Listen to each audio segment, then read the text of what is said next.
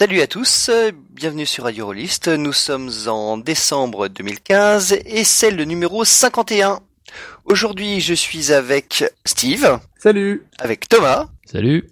Et avec une petite nouvelle, Guylaine. Salut. Bonsoir. Au sommaire de cet épisode, nous aurons donc euh, un, quelques actualités avec Conquest of Mythodea, une euh, critique avec the, avec deux critiques avec euh, The Secret Life of Gingerbread Men et Hot Guys Making Out.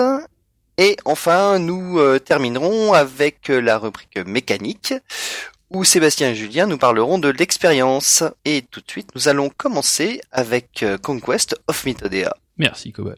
Oui, alors la dernière fois qu'on a parlé GN, euh, il y avait Mickaël euh, qui m'avait posé des questions sur des histoires d'orques et de, de haches en mousse. et euh, voilà, je, je, voudrais quand même pas le frustrer lui dire que oui, oui, il y a, il y a des GN avec orques et haches en mousse. Et quitte à parler de ça, dans ce genre qu'on appelle souvent en français le medbourg pour médiéval bourrin, il faut parler du plus gros. Voilà, tout simplement du plus gros GN du monde qui s'appelle Conquest of Mythodea. Donc vous avez le droit de le prononcer avec l'accent que vous voulez, sachant que c'est un jeu allemand. Donc ça peut être Conquest of Mythodea, comme on dit là-bas. Et, euh, et donc c'est qu'est-ce que c'est? Bah c'est c'est grosso merdo euh, entre 8 et 10 000 personnes selon les estimations. selon la police. Voilà, exactement. Dans, dans des prairies du nord de l'Allemagne, donc près du charmant petit village de Brokelo, pas très loin de, de Hanovre. Et euh, la prochaine édition, donc ça dure depuis plus de 10 ans, et la prochaine édition va se passer du, du 3 au 7 août en 2016. Et euh, voilà, donc 3 7 août, 8000 personnes, voilà, c'est gros, c'est long, euh, et c'est énorme, et c'est en fait c'est ça qui fait tout l'intérêt de ce truc. Parce que euh, au niveau scénario, pour faire très très court, c'est quand même un peu les gentils contre les méchants. Euh, les joueurs euh, jouant euh, les gentils et, autres, et il y a à peu près 1500 PNJ qui sont très souvent, on peut le dire, de la chair à canon et, et des boss. Maintenant, c'est un peu plus compliqué que ça, euh, principalement parce que bah déjà vu que ça dure depuis 10 ans et que c'est du jeu en campagne, les Allemands aiment bien le jeu en campagne, donc les GN qui se suivent, euh, que c'est un monde persistant, que les gens jouent aussi souvent en Allemagne pendant l'année, ils gardent leur personnage pendant longtemps, ils créent du matériel, et surtout vu la taille de ce truc-là, euh, ça reste quand même un gigantesque bac à sable. Et donc tous les participants peuvent créer pas mal de trucs en mettant à profit le fait que ce soit énorme. Et donc, euh, si vous avez des fantasmes de trucs médiaux fantastiques que vous aviez envie de réaliser, mais pour ça vous aviez besoin de 2000 figurants derrière votre truc, bah en fait c'est le GN idéal pour ça. On, on est d'accord qu'on parle de 2000 figurants euh, à un instant T. Enfin, le même, une journée donnée, il y a 2000 personnes qui font des PNJ et 10 000 personnes de présentes sur le site. Alors, il y a 1500 personnes euh, qui font les euh, qui font les PNJ et le dernier le dernier comptage de l'année c'était 7000 7000 joueurs. Oh wow. c'est dingue. je trouve ça dingue d'avoir oui. autant de monde au même endroit, quoi. Alors voilà, donc là-dessus, il y a clairement un côté, euh, un côté logistique, une question qui se pose. Hein. Donc, euh, ouais. comme c'est des Allemands, ils font ça bien. Euh, C'est-à-dire qu'il y a des douches chaudes euh, quasiment à toute heure du jour et de la nuit. Il y a à manger, euh, il y a de la place. Euh, par contre, faut amener son matos, donc faut amener une tente. Et si vous avez une quechua euh, fluo, il faut trouver un moyen de la, de la, couvrir. Faut amener son costume. Si vous avez vraiment pas de costume, bah en fait on peut l'acheter sur place parce qu'il y a une une ville avec des, des vendeurs en jeu mais qui prennent des vrais euros hors jeu. Et euh, il y a donc il y a tout un côté effectivement euh, festival dans le sens où bah voilà il y a des gens qui arrivent avec des milliers de bagnoles et des bus et des machins et, euh, et ils vont passer du temps à camper et le soir à faire la fête. C'est un truc important aussi pendant la journée il se passe plein de trucs. Le soir c'est plus discussion, euh, ambiance taverne, spectacle, cracheur de feu et trucs comme ça. C'est-à-dire vous pouvez continuer, mais si vous avez de l'envie de lancer euh, la grande attaque de la mort euh, contre le camp de Bidule pour des raisons de sécurité, la nuit est pas forcément le, le meilleur moyen de faire ça quoi. Mais euh, voilà, ce côté, cette liberté, ce côté bac à sable, pour moi, c'est vraiment ce qui fait la force du, truc. Euh, notamment pour le, je vais maintenant m'adresser aux rôlistes moyens et auditeurs de radio rôlistes, donc non GNistes, qui peut par exemple avoir des problèmes dans, dans le GN, dans le côté, euh, ouais, le perso il a pas été écrit par moi, il a été écrit par les orgas. La Conquest, c'est du mass LARP, c'est-à-dire que le GN de masse, l'orga, il a pas le temps d'écrire 8000 persos. Donc, euh, donc tu peux créer ton étonnant, propre ça. perso. Eh non, c'est dingue. Hein non, mais la question se pose. T'arrives, fais ouais, mais ma fiche, euh, mes objectifs de personnage, euh, mes connexions avec les gens et tout. Et ben en fait, euh, en fait, c'est à toi de le créer. Donc l'avantage, c'est que tu peux jouer ce que tu veux. Donc, euh, par exemple, si tu veux jouer une démon liche mutante melnibonéenne, bah, vas-y, fais-toi plaisir. Mais t'auras pas plus de points que les autres, quoi. Donc, un, on sait pas que ta démon liche mutante melnibonéenne, elle existe. Et deux, niveau carac, bah, tu seras au même niveau que n'importe quel gars qui, qui vient de s'inscrire, quoi. Donc, une liberté totale, avec bah, le revers de la médaille qui est que bah, t'es perdu. T'es dans la masse, t'es dans la foule. Donc, ça vaut quand même vachement le coup d'y aller en groupe euh, j'y reviendrai euh, tout à l'heure. Le, un des vrais vrais intérêts euh, de cette masse et de cette foule, c'est donc c'est d'en profiter. Et on parlait des on parlait des figurants. Outre le fait que c'est pas vraiment des figurants, c'est quand même des gens qui sont venus là pour s'amuser, pour faire du, du GN. Il euh, y a, oui, des batailles, il y a pas que ça, mais il y a des batailles de masse. Et je pense que ce qui est un, c'est un, un des grands grands intérêts de ce jeu, c'est d'aller tester la baston de masse médiévale fantastique en vrai. Alors pas en vrai de vrai, hein, bien sûr, ça reste des épées en mousse et, et, des flèches avec des gros bouts bien larges, plus gros que votre orbite pour éviter euh, de vous rentrer borgne. Mais euh, moi j'ai appris plein de trucs là-bas, donc j'ai fait, j'ai pas fait de, de, sport de combat collectif massif type rugby, j'ai pas fait l'armée, euh, donc c'était l'occasion bah, de voir voilà à quoi ça ressemble un, champ de bataille avec euh, en simultané on va dire jusqu'à 4-5 000 personnes. Euh, avec bah voilà, avec notamment l'importance, bah, tu vois, de la hiérarchie de, euh, du, fait d'avoir des ordres, des chaînes de commande, euh, aussi de la, des conneries de la hiérarchie. Donc voilà, j'ai pas fait la Première Guerre mondiale, mais quand des gradés euh, t'envoient au massacre face à un mur de métal avec des pics où tu sais que t'as aucune chance d'en sortir, c'est une expérience intéressante. Tu vois, tu es de la chair à canon, tu es en première ligne et tu vas morfler, tant pis pour ta gueule. D'un autre côté, quand t'as un arc ou un truc à distance, c'est incroyable comment tu t'amuses beaucoup plus. et, et, globalement, il y a des trucs comme ça sur les rapports entre les armes, la longueur des armes, la rapidité des trucs, ou euh, notamment au niveau des archers. Euh, si vous avez vu dans les films le, ciel devenir noir de flèches, ben dans votre petit GN Medfan euh, du coin du week-end à 200-300 personnes, vous n'arriverez pas à le faire. Là-bas, bah si, c'est possible. Donc, on peut tout d'un coup voir le ciel devenir noir de flèches qui vont vous tomber dessus, et c'est un sentiment que je souhaite à tout le ah, monde. Il y a, des archers dans ce ce GN-là ah oui, il y a des archers souvent. L'arc en GN, c'est une arme, donc c'est des, des arcs avec une puissance assez faible et puis avec des flèches qui ont un, bout euh, large pour éviter de blesser qui que ce soit. Là, la différence, c'est qu'ils sont nombreux. et comme souvent ils sont allemands, ils sont disciplinés.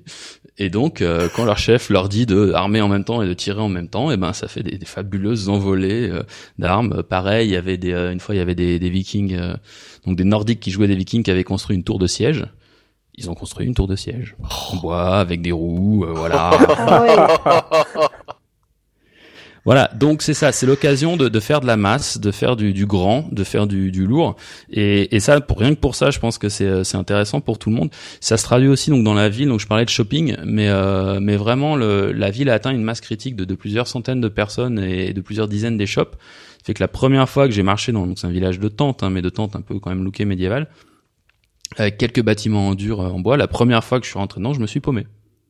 Donc se, se paumer dans une ville de GN, c'est quand même assez cool.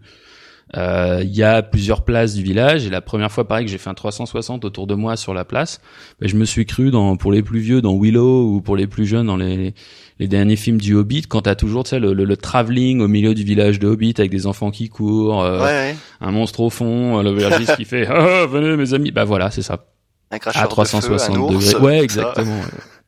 voilà. Et euh, et donc le ce, ce mélange de vraiment de d'immersion totale et de côté euh, festival parce que oui des fois il y a quand même des mecs qui rentrent de la douche et tout ça faut pas déconner les douches elles sont pas en jeu euh, ah, c'est vraiment quelque chose qui te permet de à la fois sortir du perso quand t'as besoin et en même temps te mettre des, des grands moments euh, d'immersion médiale fantastique euh, très très sympa que je que je conseille à tout le monde euh, maintenant, voilà, pour expérimenter le truc, c'est vrai que c'est mieux quand on y va en groupe.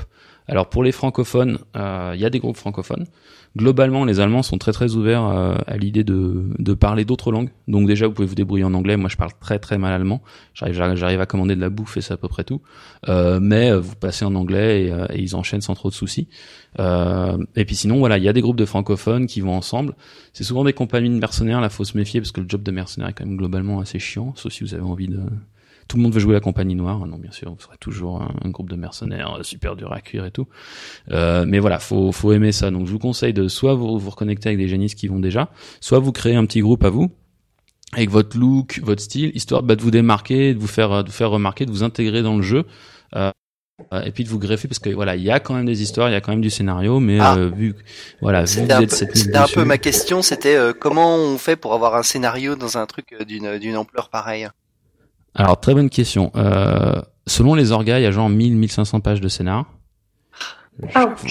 J'avoue qu'en tant que joueur, je les ai pas trop vus. Euh, Il y a un côté scénar qui tient sur un timbre poste. En fait, il y a des toutes petites quêtes, il y a des grandes quêtes, il y a tout un tas de, de trucs. Euh, c'est du scénario en, en grande ligne. euh, qui est influencé par des grosses factions, donc toujours tout gère en, en groupe. Euh, Il y a notamment des joueurs qui sont là depuis longtemps, qu'ils utilisent comme comme semi PNJ. Euh, et puis surtout, c'est du c'est du scénar euh, flexible. Donc, euh, pour le côté vraiment purement tactique, ils, tous les orgas sont euh, connectés avec des Tokiwoki, et donc s'il y a besoin euh, d'envoyer euh, deux divisions de morts-vivants à tel endroit, euh, ils le font en temps réel, non-stop, pendant quatre jours. quoi. Donc au final, il y a un côté très jeu vidéo dans la scénarisation du, du GM. Ouais, alors je devrais pas le dire, mais euh, de, de ma de ma de ma vision du truc, euh, c'est vraiment ça. C'est-à-dire que les euh, à, à l'échelle humaine, euh, il y a des gens qui font aucune baston, qui sont pas du tout dans le côté on va chercher des, objets magiques ou sauver le monde, qui sont là pour vivre des expériences immersives intenses, euh, pour gérer leurs histoires d'amour avec euh, le palefrenier du camp d'à côté, euh, qui ont été trahis par leur maître magicien et qui maintenant euh, leur vie ne peut plus rien dire et donc euh, ils cherchent euh, à, à noyer ça dans l'alcool, et ils veulent partager ça avec leur sœur qui machin. Oui, tout ça, ça existe. Et tout ça, c'est joué. C'est juste que tu vas pas le voir tant que tu bah, tombes pas sur la bonne personne au bon moment, quoi. Donc il y a quand même énormément de gens qui viennent là pour le côté festival en costume. On, se bourre la gueule le soir et on se tape dessus avec des en mousse pendant la journée. et c'est, il faut être honnête, c'est comme ça que le, la formule a marché, quoi. Donc les orgas essaient de contrer ça, de rajouter beaucoup de scénars, de, de, de dire aux gens non mais choper les propositions de roleplay des autres, euh, créer des histoires ensemble, tout ça. Mais les deux, les deux styles de jeu vraiment, euh, vraiment existent et sont présents. Et surtout, si vous vous intégrez pas, si vous rentrez pas vraiment dans la confrontation, dans le roleplay avec les gens, dans la discussion, vous verrez que la partie jeu vidéo, qui peut avoir son côté fun, mais qui, euh, voilà, sur quatre jours euh, peut devenir chiante euh, assez rapidement, quoi. Donc, faut vraiment faire l'effort d'aller vers les gens pour lancer l'interaction, pour discuter et euh, pour déclencher du roleplay, quoi. D'ac- D'accord. Mais du coup, faut, faut vraiment pas y aller seul, en fait. Alors, je dirais qu'il y a une exception. Il y a un mec euh, qu'on avait dans notre groupe euh, qui avait le, le, le chic pour partir tout seul, mais c'est un diplomate né, le mec. Tu, tu lâches n'importe où et dix minutes plus tard, il est entouré de 15 personnes. euh, il est en train de négocier un mariage avec la fille du bidule de machin. et voilà. Donc, si vous êtes ce genre de gars, bah allez-y euh, et lâchez-vous. Si vous avez plus besoin quand même d'un minimum de ouais d'assurance que vous aurez des gens avec qui parler euh, ou si vous êtes timide ouais euh, là faut là vaut mieux y aller en, vaut mieux clairement y aller en groupe quoi Et au niveau de vas-y ouais Guylaine la population, c'est principalement des Allemands, ou on retrouve quand même alors au niveau de la population il y a une majorité d'Allemands euh, mais là-bas moi j'ai fait du roleplay avec des Danois avec d'ailleurs c'est des il y a des génistes nordiques qui font pas du GN nordique. C'est-à-dire c'est des génistes qui viennent de pays du Nord mais qui font rien d'expérimental et de bizarre et tout ils font du médiéval fantastique comme les autres. Donc c'est l'occasion de voir que C'est vraiment très décevant. Et voilà. Et non, mais c'est hyper important parce que on dit ouais, ouais, tu vois, les Suédois, ils font tous des histoires euh, de viol et de séropositivité, de machin. Non, il y en a qui viennent meuler du troll comme tout le monde et ils sont là, quoi. Donc, euh, donc voilà. Euh, Il y a, j'avais un, il y avait un PNJ elfe noir qui était euh, japonais. Euh, qui avait fait le trajet du Japon, si tu veux, pour euh, pour venir jouer. Euh, Il y a des Français, il y a des Israéliens, il y a, enfin, il y a un nombre de nationalités complètement incroyable. Euh, donc ça reste une immense majorité d'Allemands. Ça reste principalement en allemand, ce qui peut être lourd parfois pour les gros discours des, des grands PNJ, sachant que l'allemand aime bien faire des gros discours devant une foule. Euh, et donc là, ça vaut le coup d'avoir soit quelqu'un qui te traduit dans l'oreille, il y a plein de gens qui sont qui sont motivés pour ça. Euh, soit ça m'est arrivé dans une scène de nuit où il y avait deux gros PNJ, euh, un dans une cage et un qui, venait plus ou moins euh, lui mettre la pression, le torturer. Et quand ils se sont rendus compte que c'était surtout des étrangers, en fait, ils ont fait leur scène en anglais, quoi. Ils ont switché pour euh, pour nous.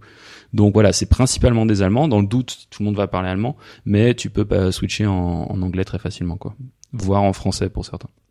D'accord. Donc voilà, je conseille à tout le monde de tester le truc. Ça coûte en ce moment 125 euros. Ça a tendance à augmenter un petit peu euh, au cours du temps ou du nombre d'inscrits. Ouais. Euh, petit rappel technique, donc ça se passe du 3 au 7 août.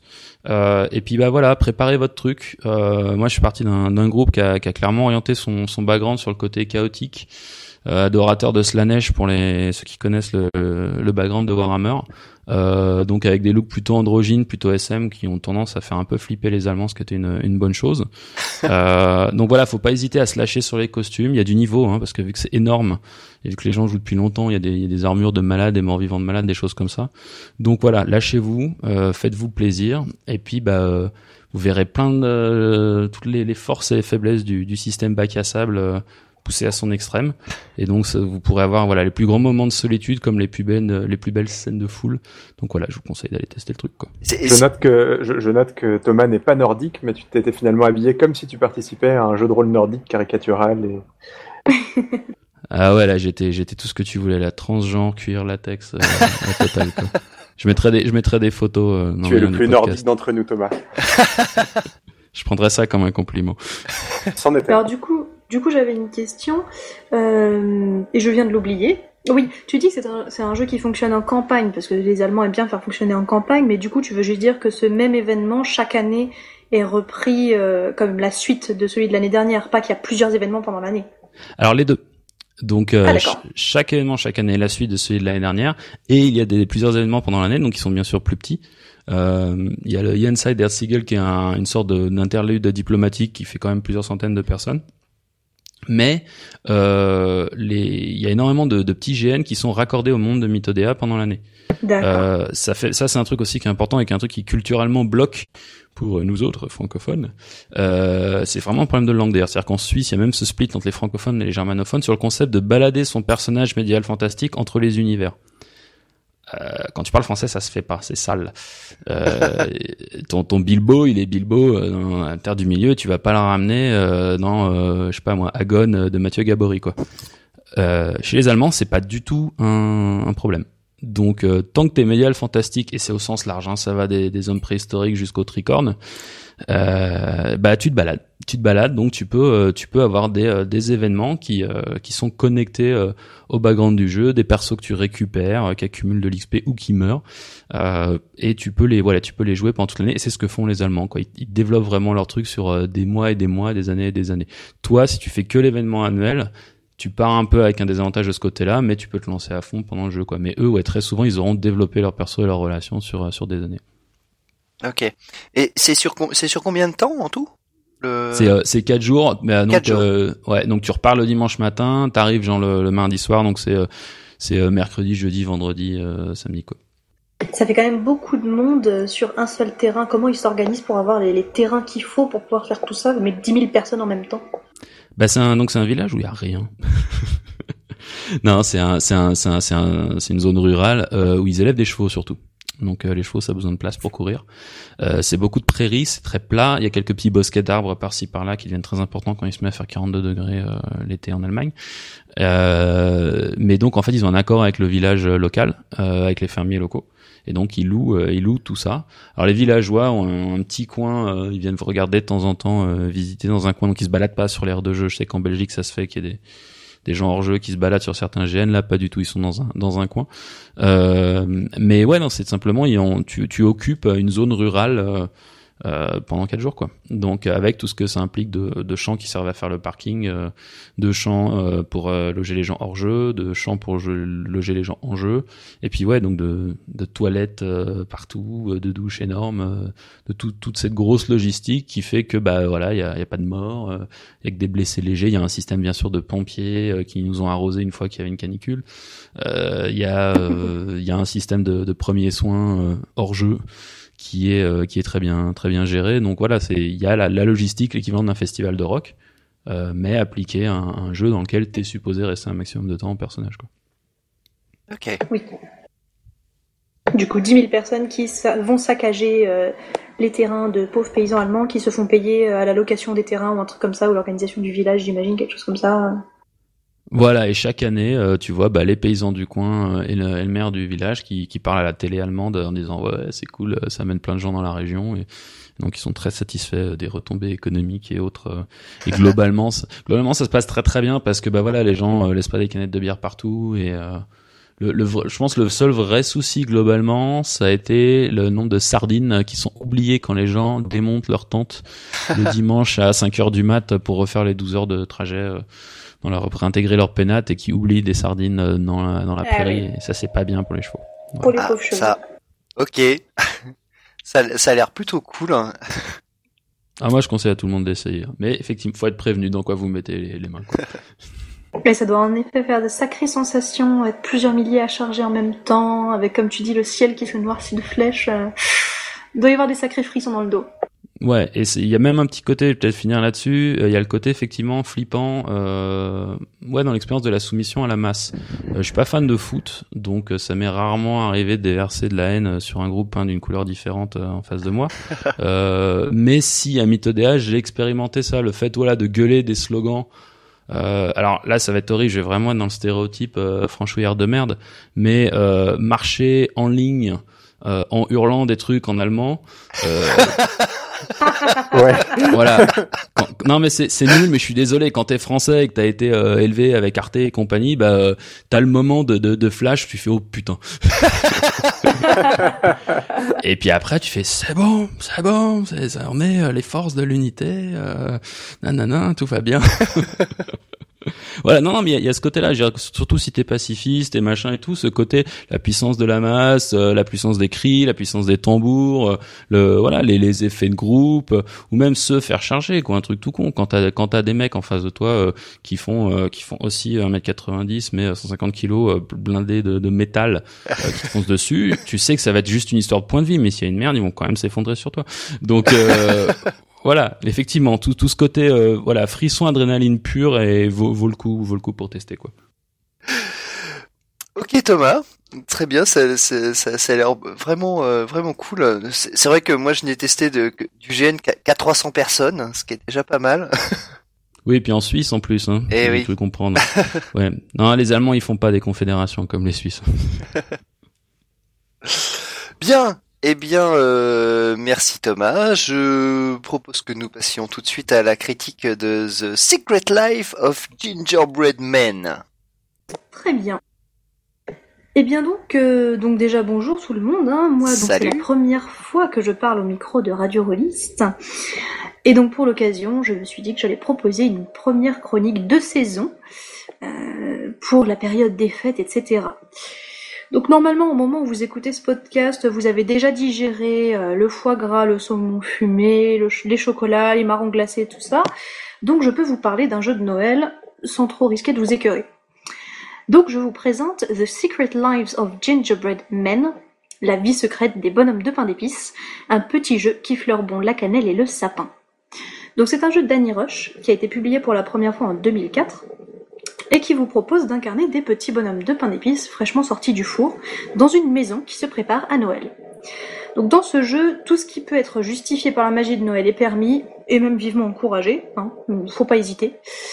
Toutefois, à déconseiller aux diabétiques, il risque de vivre un grand moment de frustration, m'a-t-on dit. Donc déjà, je vous parlerai un petit peu du jeu objet, le jeu en tant que livre. Donc, qu'est-ce que c'est que ce jeu de Noël? Donc, comme je le disais, un jeu d'Annie Roche qui a été donc publié pour la première fois en 2004, même si visiblement il y a eu une réédition en 2006. Il a l'air d'avoir eu une histoire de publication assez compliquée, euh, vu qu'il était initialement publié chez The Wicked Dead Brewing Factory, une maison d'édition des jeux de John Wick qui fut visiblement assez éphémère, euh, puisque quand on va sur le site de cette maison d'édition, le jeu est introuvable. Bon, on peut le trouver chez Lulu pour 4,71€ en version PDF et 10€ en version papier. Moi, j'ai travaillé sur la version PDF. Donc d'abord le livre s'ouvre sur une petite nouvelle, un petit texte d'ambiance qui va raconter euh, les aventures de quelques petits bonhommes de pain d'épices qui vont profiter de l'absence des humains pour euh, s'adonner. des protagonistes sont présentés, une intrigue s'amorce. Euh, ah bah tiens, il y a plein de petits pains d'épices qui sortent, ils vont aller regarder la télé, ouvrir les cadeaux de Noël, et tout d'un coup, on nous laisse là. Moi tout de suite je me suis dit quoi? Mais attendez donnez-moi la suite je veux savoir ce qui arrive à ces petits pains d'épices et voilà je suis tombée dans le piège. La suite c'était tout simplement à moi de la faire jouer.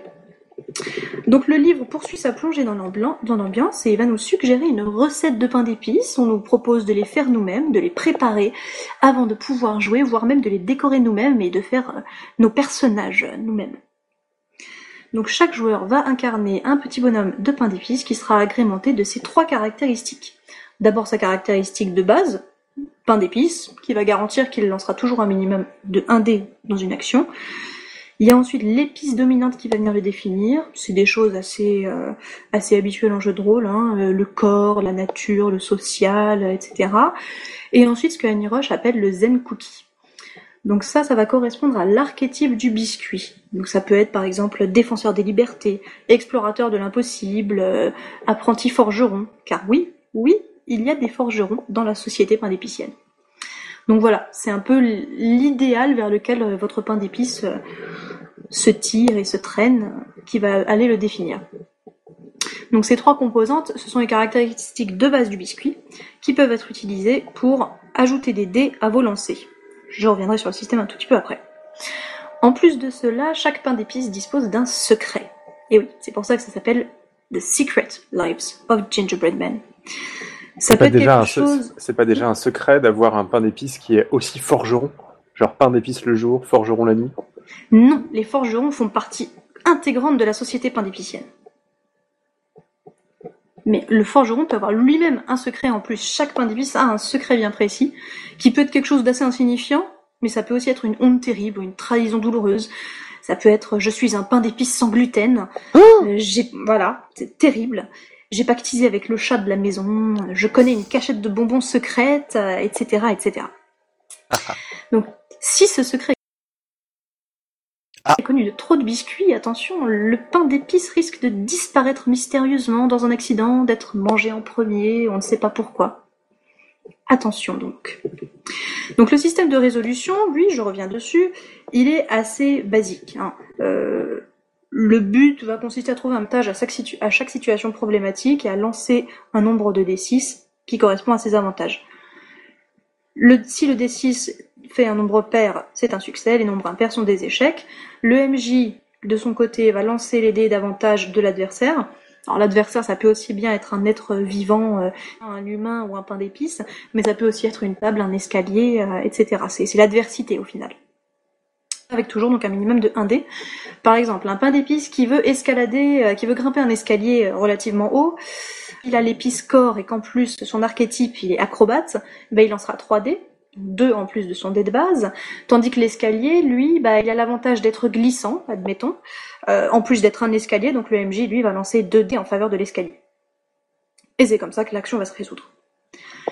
Donc c'est un système qui est assez rapidement expliqué, hein, qui se prend en main euh, assez facilement, mais qui du coup au final euh, est peut-être un petit peu bâclé. On aimerait avoir des exemples plus nuancés, des règles un petit peu plus avancées, des règles complémentaires pour certaines situations particulières.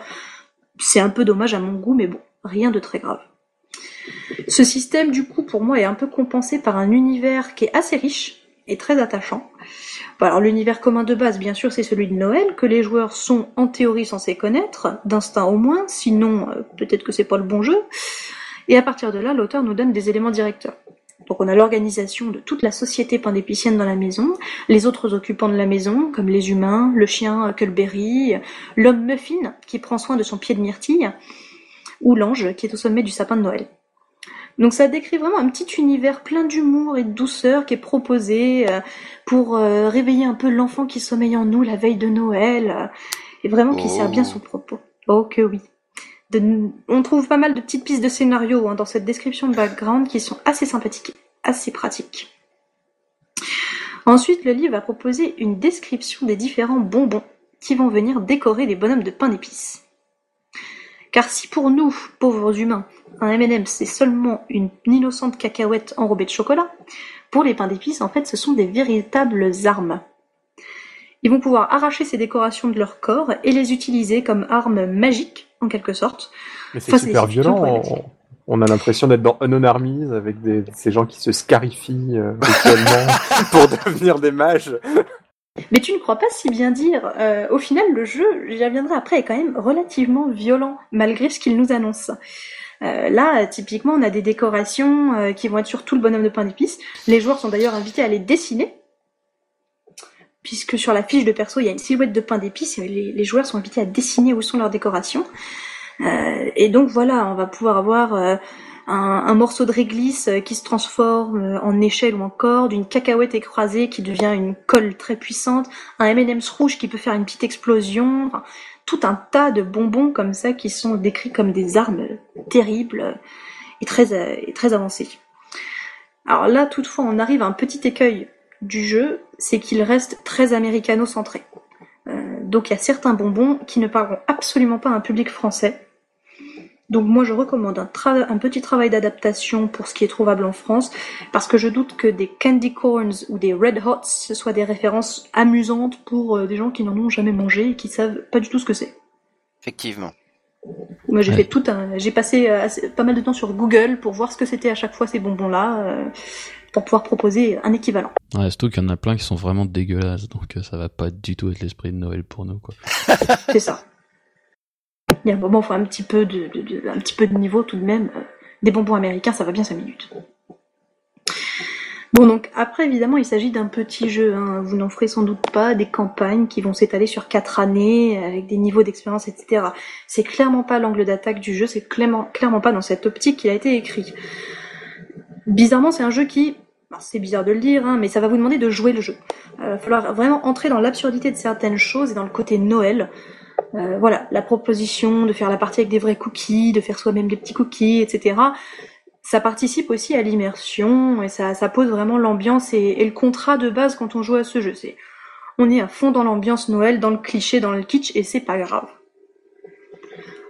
Ok, on a peut-être des mécaniques un petit peu simplistes pour résumer, mais au final, le jeu tient quand même ses promesses d'un point de vue d'immersion dans l'univers. J'ai l'impression que, enfin, c'est c'est un jeu qui a, qui a, quelque chose qui permet assez facilement d'écrire des scénarios, c'est qu'on incarne des personnages petits et on se rend compte quand on joue à d'autres jeux où on incarne des petits personnages, par exemple Cat de John Wick, dont euh, Annie Rush a illustré la couverture, que le seul fait d'avoir un, un personnage, un PJ de petite taille et donc un monde, un monde gigantesque, c'est créateur de péripéties, c'est créateur de dangers, c'est créateur d'aventures. Là, tu nous parlais par exemple de la difficulté à monter les escaliers, et là, on voit que voilà, rien que monter les escaliers, on peut imaginer faire un bout de scénario là-dessus. Complètement. Euh, c'est vraiment et c'est Annie Roche le, dit d'emblée dans son jeu, c'est que sortir du bocal de gâteau pour aller dehors, déjà en soi c'est très compliqué et, et sortir dans la maison quand les humains ont le dos tourné, déjà c'est dangereux à la base.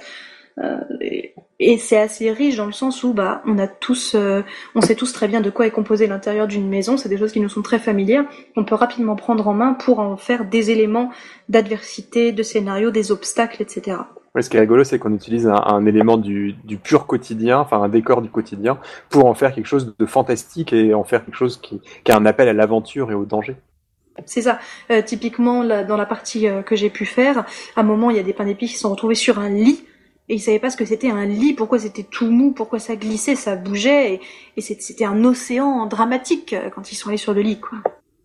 Alors justement, les, humains, ils font partie de cette, cette danger de l'univers où il y a moyen quand même d'avoir euh, la petite gamine euh, qui est maltraitée à l'école et qui va dans la vie va être changée par des pains d'épices ou c'est juste de la de la baston à coup de M&M, c'est on va faire des, blagues au chat et voilà tu vois est-ce qu'il y a un rapport humain où tout se passe au sein de la société plutôt des pains d'épices? Alors les deux sont possibles. Euh, les humains sont divisés en deux parties, les enfants et les adultes. Les enfants, c'est ceux qui peuvent communiquer avec les pains d'épices. C'est ceux qui ont encore la magie de Noël en eux. Ah. Et donc ils peuvent interagir avec les pains d'épices et ils sont pas forcément violents avec eux, sauf que le problème c'est qu'ils ont un peu envie de les manger, les pains d'épices. Et les adultes, eux, ils y croient plus en rien, donc ils ne peuvent pas communiquer avec les pains d'épices, ils ne peuvent pas vraiment voir qu'ils sont vivants, les pains d'épices. Du coup, on peut vraiment exploiter cet aspect-là, euh, qui peut être euh, vraiment assez intéressant à, voir. Euh, jouer sur l'aspect enfant-adulte, peut-être le passage de l'un à l'autre. le jeu stipule par exemple que la légende du Père Noël, c'est qu'en fait c'est c'est un enfant le Père Noël, puisqu'il a encore cette magie et qu'il peut encore interagir avec les, les bonhommes de pain d'épices. Donc c'est les deux sont vraiment possibles, les deux sont exploitables et mélangeables. On peut très bien faire des scénarios qui sont juste dans la société pandépicienne. Il y a vraiment pas mal de, de background de ce côté-là, hein, des rôles bien définis. Il y a un maire, il y a un oracle, il y a un forgeron, etc. Donc euh, on peut rester juste là-dessus avec euh, le chien, le chat, euh, les autres biscuits de la maison, parce qu'on discute avec les autres biscuits. Et, et on peut aussi également avoir euh, vraiment les relations humaines. Voilà, il y en a, il y a un cookie qui a été, qui est parti euh, voir les voisins. Euh, on l'a offert aux voisins, faut le sauver avant qu'il se fasse manger, etc., etc. Donc voilà, les deux sont possibles de ce côté-là. Donc après la lecture, j'ai pu tester le jeu en partie pour voir ce que ça donnait concrètement autour d'une table. Euh, on a fait une petite fournée de bonhomme de pain d'épices, on avait quatre joueurs à MJ et hop, ni une ni deux, nous voici partis pour la magie de Noël. Donc l'immersion s'est faite assez rapidement, la prise en main du jeu également était assez facile et rapide, hein, mais il est vraiment pensé pour ça et ça fonctionne. j'ai utilisé des éléments d'univers du livre pour nourrir l'amorce et lancer, lancer la partie, et ça a vraiment bien fonctionné. Et c'est là qu'on se rend compte que la mécanique des secrets des pains d'épices fonctionne assez bien et est assez intéressante, puisqu'elle donne de la matière pour rendre le jeu proactif. Les joueurs vont vraiment être à l'initiative des actions, sans lien avec le scénario initial, qui au final est vraiment juste une idée de base. Euh, mais du coup, chaque joueur va lancer ses actions qui vont être au service de ses secrets, qui vont aller dans le sens de leurs secrets, sans forcément euh, du coup consommer un scénario trop millimétré, ce qui, je pense, nuirait à la partie et à l'univers. C'est vraiment un jeu qui est fait pour être joué un peu en roue libre, euh, avec des joueurs proactifs qui vont aller euh, chacun de leur côté faire leurs histoires et se retrouver face à des obstacles et compagnie. Donc comme tu disais, Steve, c'est bel et bien un jeu qui, dans le livre, sur le papier, nous décrit quelque chose d'assez léger, avec atmosphère de Noël et compagnie. Mais au final, le jeu est vraiment pas du tout gentil. Euh, et on va quand même se retrouver face à une certaine violence. Euh, on a des pains d'épices qui disparaissent, qui vont se faire dévorer. Euh, celui-là, il est tombé par terre. Il y a un humain qui est passé, il l'a mis à la poubelle. Il est en train de se perdre dans la poubelle. là, il y a un humain qui est passé, il a juste cassé la jambe. Enfin, il y a un petit côté quand même un peu torture. Hein. Si on vit l'aventure à 100%, la courte vie du pain d'épices est quand même remplie d'atrocités, de violences et des choses assez violentes à mettre en scène un, pain d'épices qui se fait dévorer sous les yeux euh, d'un autre pain d'épices, euh, bah, ça reste assez violent malgré tout. Hein. Mais c'est son destin. c'est son destin, mais mine de rien, euh, pour les autres pains d'épices, ça fait un peu gloops. C'est pas forcément très agréable. Est-ce que, ce, est que, est que, ce mélange entre le, la magie de Noël et donc j'imagine l'humour et l'horreur, est-ce que ça, ça, fonctionne autour de la table ou est-ce que c'est ou est-ce que c'est difficile à rendre? Moi, je pense que ça fonctionne.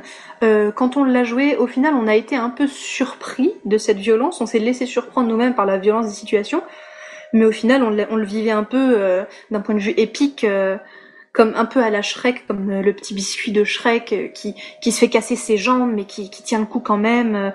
on a un peu transformé ça en, action héroïque des petits pains d'épices et ça fonctionnait bien, tout en conservant l'aspect magie de Noël. Donc au final, ça fonctionne bien, mais ça peut surprendre. Ok. Et sur les fins, justement, c'est orienté plutôt happy end ou ça va vraiment dépendre de l'histoire ou est-ce que tout le monde finit bouffé ou c'est un peu mon problème avec les, les trucs émergents, c'est que je sens vouloir un arc narratif euh, parfait. Euh, on, termine comment quoi? Alors, le jeu dit clairement que la durée de vie d'un pain d'épices c'est 12 jours maximum. C'est 12 jours jusqu'à Noël. Et, euh, et justement, il y a toute une légende à ce sujet puisqu'on raconte que chaque année, un bonhomme de pain d'épices est euh, laqué et verni pour être accroché au sapin et que c'est celui qui survivra jusqu'à l'année prochaine. Donc c'est un peu le but de tous les pains d'épices, d'être ce pain d'épices qui survivra, sinon ils savent qu'une mort certaine les attend 12 euh, jours après. Ah, il y, a, une partie, euh, comment dire, lutte entre les pains d'épices pour savoir qui sera celui qui sera choisi. C'est Battle Royale chez les pains d'épices. C'est un petit peu ça. Du coup, ils peuvent avoir des objectifs différents, parce qu'il y en a aussi qui veulent devenir maire, qui veulent être le, maire de la communauté pain d'épices. Euh, il y a quelques pains d'épices qui survivent d'une année sur l'autre en se cachant dans des endroits. Euh, alors ils deviennent tout rassis, mais c'est pas grave, ils ont survécu, etc. Donc il y a quand même un aspect survie.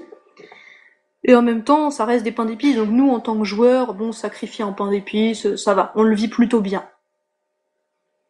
Et, et du coup, euh, tu peux euh, tu peux perdre ton perso au milieu de la partie quand je sais pas quand le chien le mange par exemple. Oui, ouais, ouais, tu peux tout à fait perdre ton perso au milieu de la partie. Après, il y a un système de points de vie qui est pensé pour faire perdre des membres d'abord. Donc tu vas d'abord perdre une jambe, perdre un bras, etc. D'accord. Donc ce qui est aussi un moyen de faire monter la pression et en même temps de d'amener un système de blessure assez roleplay euh, parce que voilà, t'as perdu une jambe, t'es obligé d'aller chez le forgeron parce qu'en fait le forgeron c'est pas un forgeron, c'est un médecin pour te faire poser une prothèse en bretzel ou en ou en, ou en je sais plus quoi. En... Ouais, mais c'est cyberpunk en fait. Ouais, c'est ça, tu, tu peux avoir des. Petit peu, ouais. T'as des pains d'épices avec un bras en sucre d'orge et du coup, comme c'est un sucre d'orge pointu, ça devient une arme à moitié. Enfin, il y a quand même, euh, quand même une certaine violence, euh, voilà, des pains. Et sauf que voilà, le pain d'épices qui a une prothèse, il sait qu'il pourra pas devenir le pain d'épices verni qui ira euh, orner le sapin. Ah, c'est tragique. c'est ça.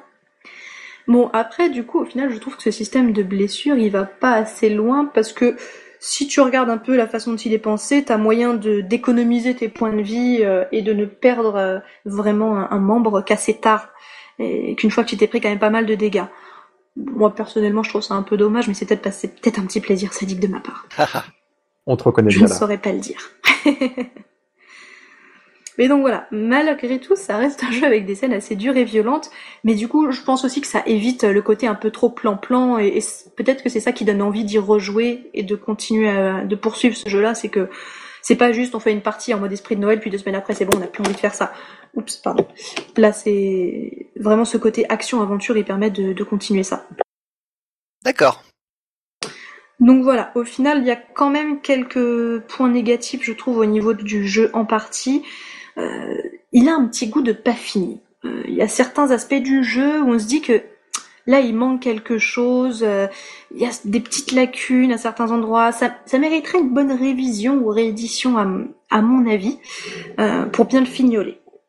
Même au niveau de la mise en page, il y a des petites choses basiques qui manquent, comme par exemple sur la fiche de personnage, il y a nulle part où écrire les caractéristiques.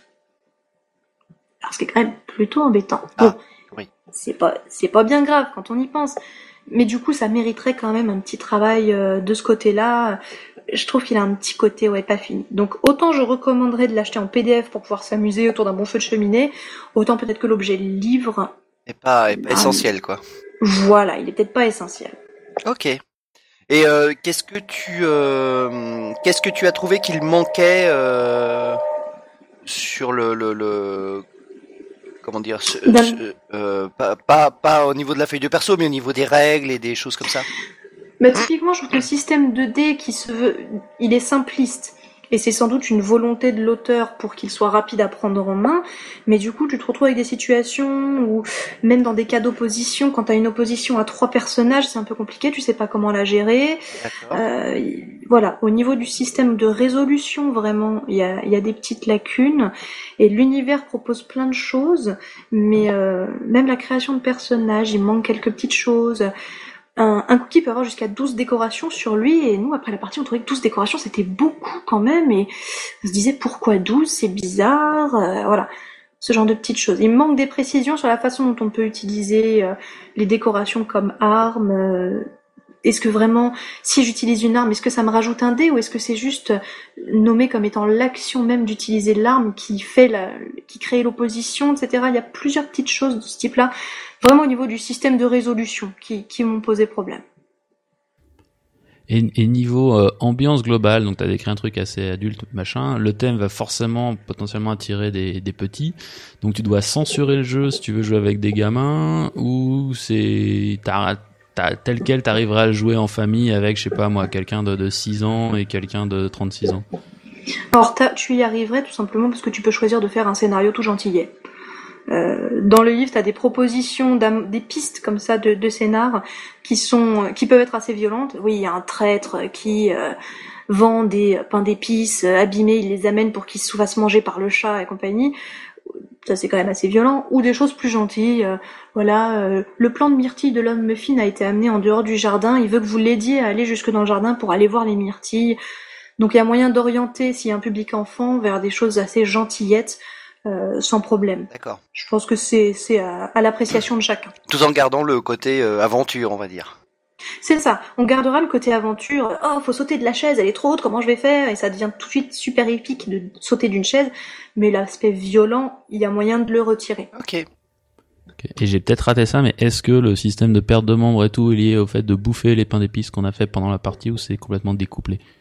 C'est complètement découplé, mais justement, c'est dit que ça ah. aurait pu être rigolo de, de le coupler. Bah ouais, on s'est posé. C'est une réflexion qu'on s'est faite. Mais le problème, c'est qu'on n'a pas réussi à garder un pain d'épices par personne jusqu'à la fin de la partie. c'est exactement ça qui serait intéressant, tu vois. Jouer sans avoir bouffé, avec des joueurs qui manipulent leur bouffe, avec leur décoration, leur machin dessus, donc c'est leur pouvoir. Mais ils ont faim, tu vois. Il faut qu'ils se Je suis tout à fait d'accord.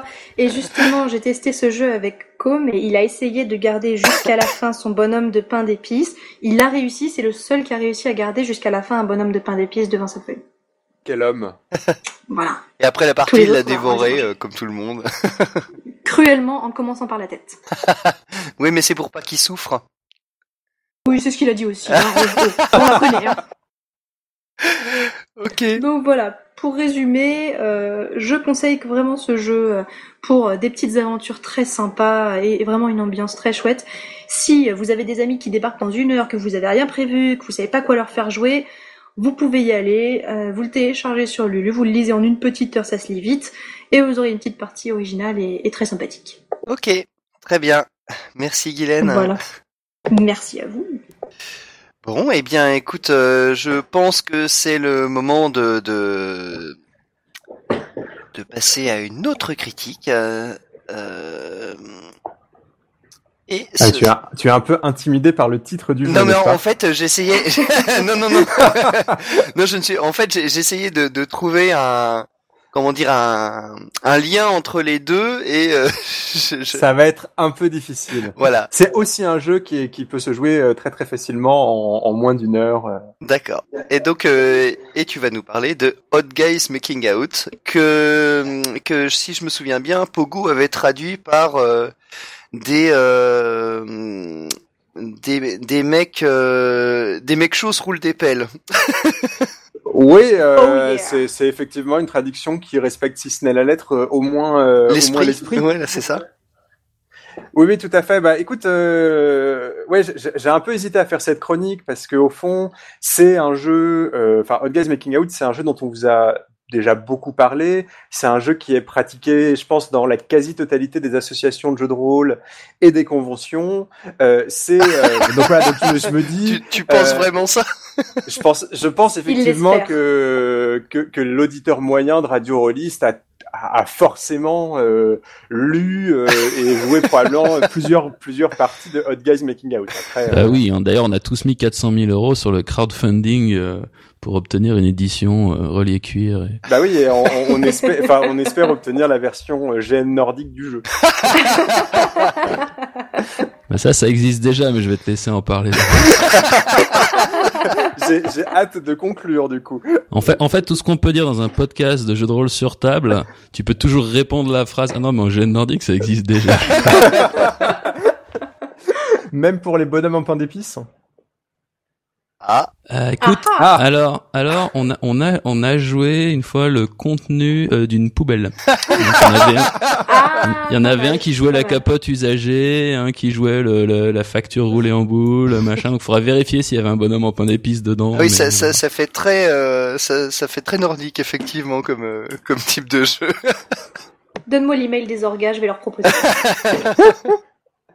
Alors donc moi je, moi je me contente du coup de, de, de vous parler d'un jeu un peu mainstream hein, puisque Hot Guys Maki- Making Out est juste un jeu qui permet d'émuler euh, autour de vos tables de jeu euh, un genre de manga japonais qu'on appelle le yaoi et euh, le yaoi qu'est-ce que c'est? C'est des mangas qui sont euh, si, si ce n'est pornographiques au moins érotiques et qui racontent des histoires qui tournent autour de romances homosexuelles.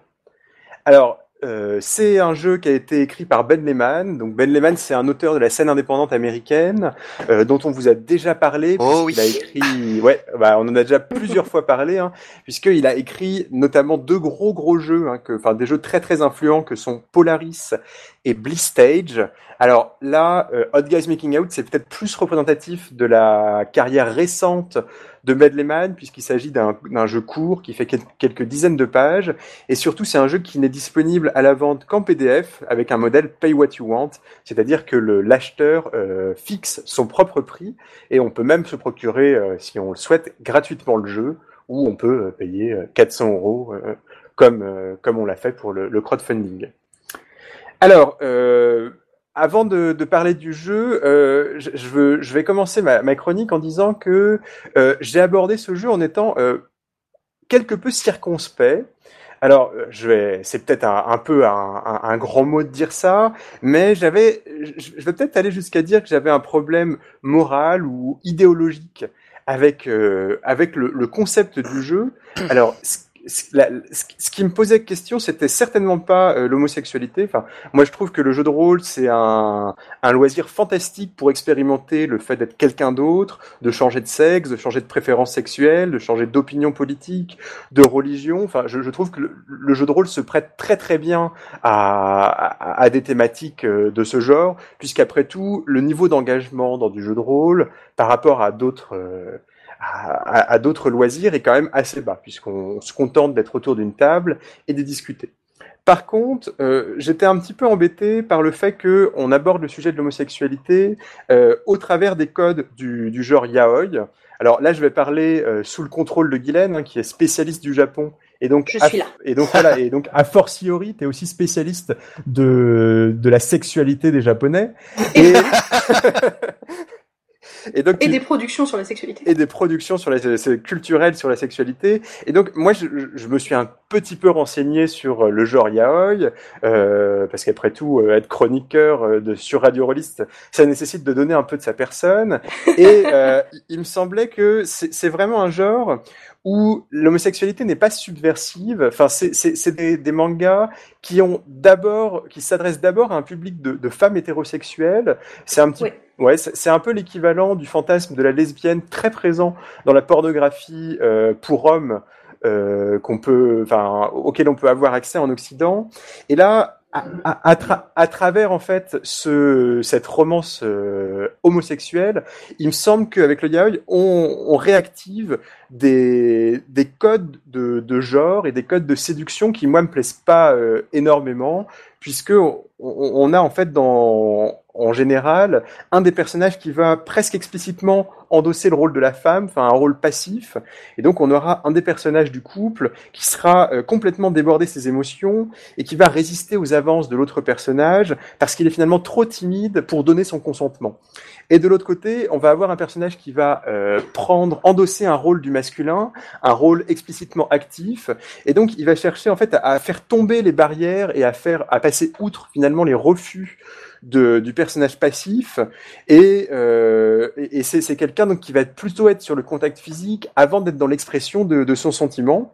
Donc alors bon, je, suis toujours un peu, enfin c'est toujours un peu difficile de, de, juger de façon idéologique et morale les, les œuvres culturelles parce qu'après tout ici on, on est dans l'ordre du fantasme, mais il me semble qu'on que au travers de cette relation homosexuelle, le yaoi, euh, disons, euh, présente une, vision de la séduction et même de la, et paradoxalement de la séduction hétérosexuelle euh, qui moi me, ne me plaît pas beaucoup, enfin voilà, et, et, me plaît assez peu. Donc, il faut garder ces codes en tête pour avoir une, pour comprendre finalement, enfin, comment est-ce que fonctionne le jeu et est-ce que, enfin, qu'est-ce que ça fait de jouer à ce jeu? Oui, Thomas? Oui, c'est juste effectivement comme tu l'as mentionné, mais c'est important de rappeler, t'es juste pas le cœur de cible. Je suis pas le cœur de cible, c'est vrai. Parce que moi, enfin, quand je vivais à San Francisco, je me souviens de, de potes gays qui sont allés, qui étaient fans d'animé, qui sont allés dans une convention de yaoi, de yaoi et qui sont revenus. Euh, pour être vulgaire la queue sous le bras en disant mais merde il y avait des, des adolescents te euh, c'était nul et bah ouais, les mecs c'est c'est pas pour vous c'est effectivement une structure super tradie à l'eau de rose destinée à des euh, à des jeunes filles adolescentes quoi c'est même très souvent écrit par des femmes pour des femmes. Vraiment. C'est en fait c'est un, un genre qui était très lié à la fanfiction à la base et du coup on crée des couples impossibles.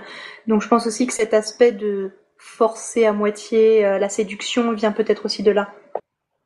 Oui, c'est effectivement, euh, effectivement possible.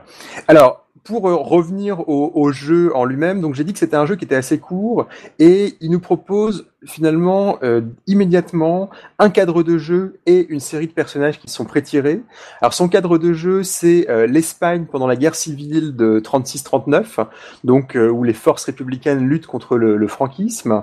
Et les personnages sont au nombre de quatre. Alors c'est un jeu qui joue de 2 à 4 joueurs, sans meneur de jeu, et donc évidemment, on a besoin d'au minimum deux joueurs qui, qui, vont incarner les deux personnages principaux de la romance.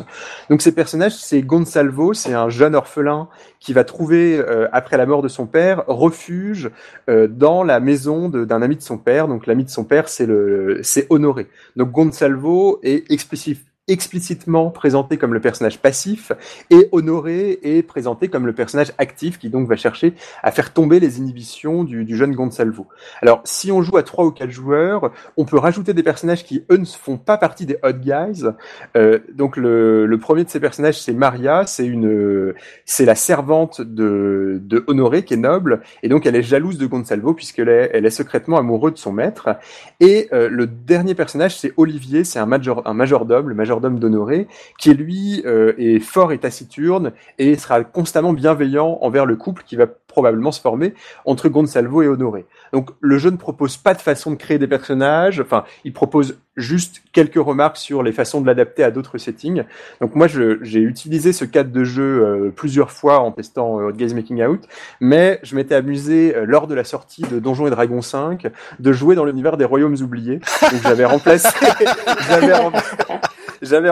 mon couple par euh, Altaïr l'elfe et Serge le maître d'armes. Et j'ai failli un petit peu euh, de, de, renverser les codes puisqu'en fait Altaïr c'était le personnage actif, mais il était en fait l'élève de Serge le maître d'armes. Et donc je, je m'amusais un petit peu à jouer, enfin si ce n'est à complètement subvertir, à subvertir, en tout cas à, jouer avec ces codes de, de passive et d'actif. Enfin, ça ne m'étonne pas? Enfin un scénario intéressant pour Donge. Voilà, c'est ça. C'est ce qu'on s'est dit, ouais. Et c'est probablement ce que se disent la plupart de, nos auditeurs. Alors euh, maintenant, euh, une fois qu'on a ce cadre de jeu, donc on a, on a nos personnages, donc je vais surtout parler de Gonsalvo et d'Honoré. Euh, comment est-ce que se déroule la partie? Donc alors, elle se déroule d'une façon qui est très très particulière, qu'on on a rarement vu ailleurs, et finalement, c'est une façon qui est très très adaptée au genre, mais qu'on ne voit on voit assez peu comment on pourrait l'adopter à d'autres thématiques. Et c'est un jeu qui se joue avec un jeu de cartes. Et on va jouer un ensemble de scènes. C'est des scènes qui vont être l'occasion de faire avancer la relation euh, amoureuse entre Honoré et Gonsalvo. Et les joueurs vont se voir, pendant ces scènes, distribuer un, un paquet de cartes avec cinq cartes chacun. Et pour intervenir dans la scène, il va falloir poser une carte. Et soit on pose, alors enfin, soit on arrive à poser une carte qui est plus haute que la carte précédente, et dans, ce cas-là, on va pouvoir faire agir son personnage. Donc, par exemple, si la première carte posée c'était un 2 de trèfle et qu'on pose un 3 de pique, on va pouvoir décrire une action de son personnage.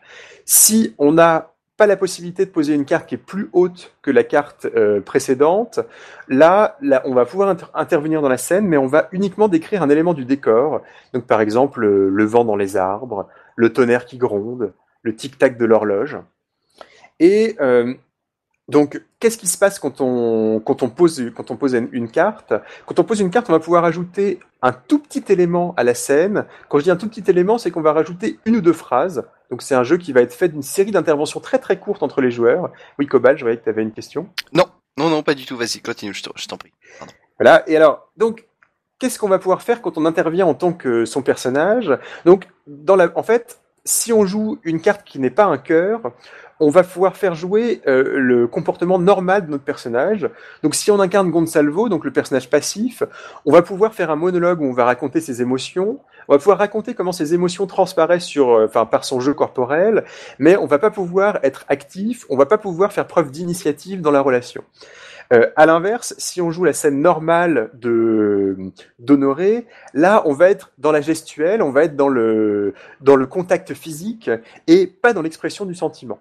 Alors, si on parvient à poser une carte qui est une carte de cœur, là, on va pouvoir surmonter les restrictions de, notre personnage, puisque si Gonsalvo parvient à jouer avec une carte cœur, il va pouvoir euh, décrire une façon d'avancer physiquement dans sa relation avec euh, le personnage d'Honoré.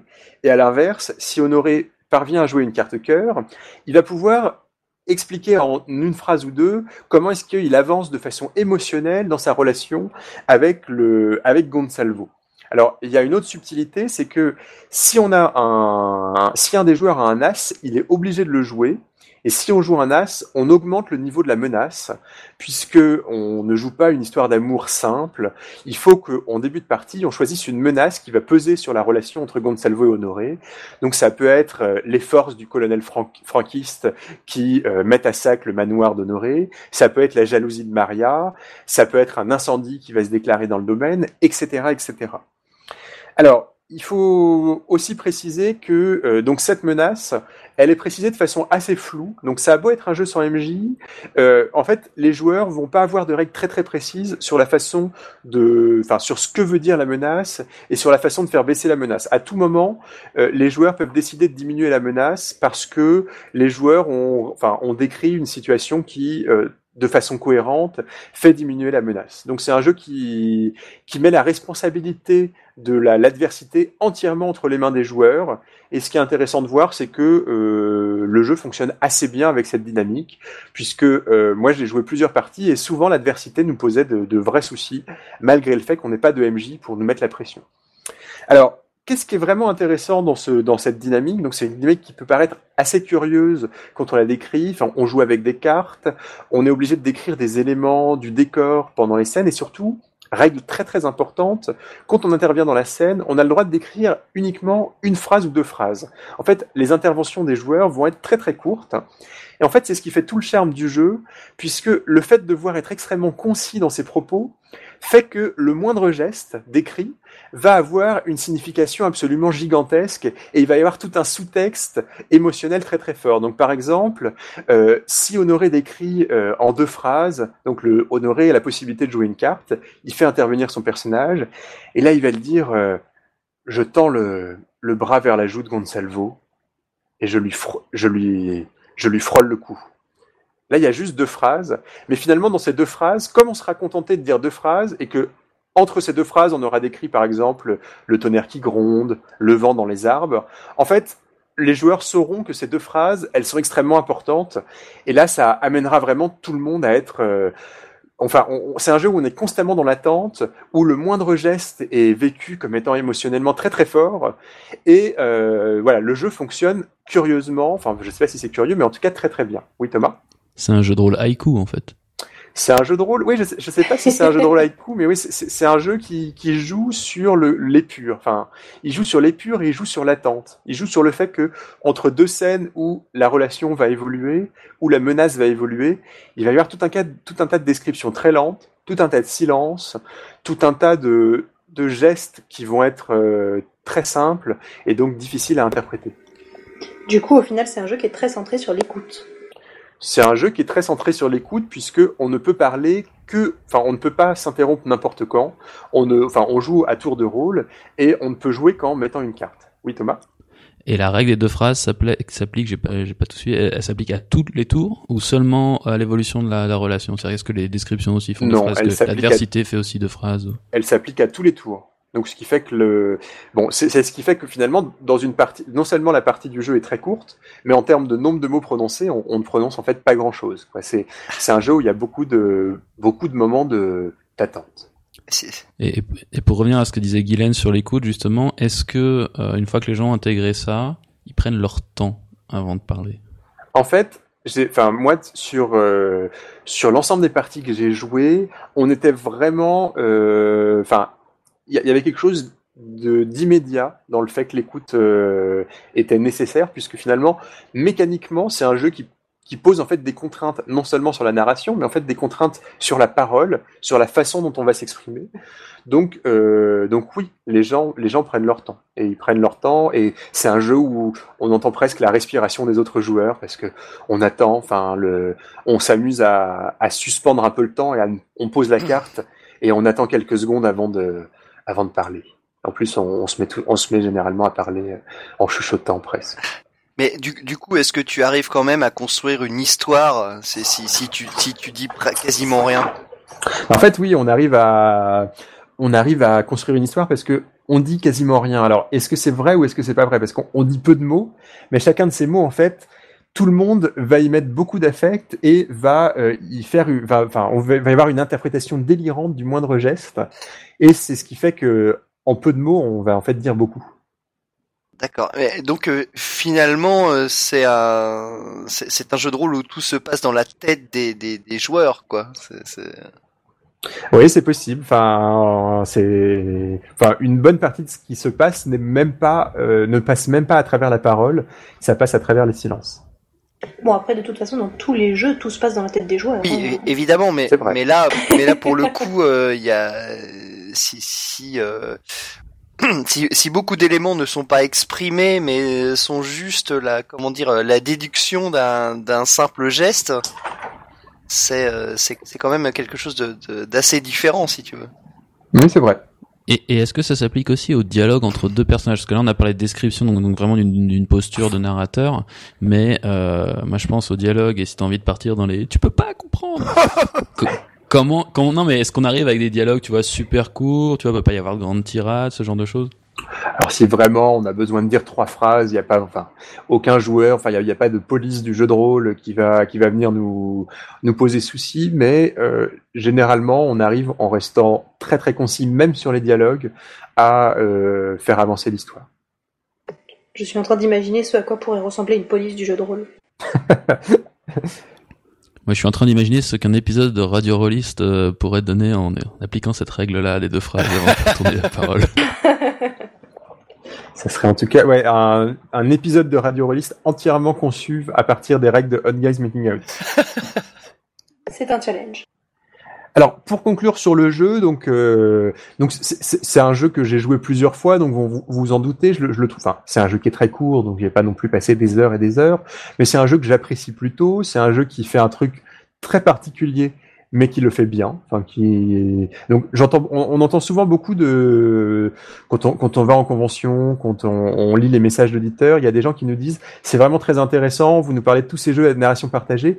Moi, ce qui m'intéresse dans les jeux à narration partagée, c'est de réutiliser des techniques pour mes parties de jeux de rôle classiques. Alors là, bon, je, je, évidemment, je pense qu'avec Hot Guys Making Out, je, je vois pas vraiment comment est-ce qu'on pourrait réutiliser ces mécaniques très très très euh, curieuses pour faire quelque chose d'autre mais euh, c'est un jeu qui, a un objectif modeste et qui l'atteint euh, parfaitement.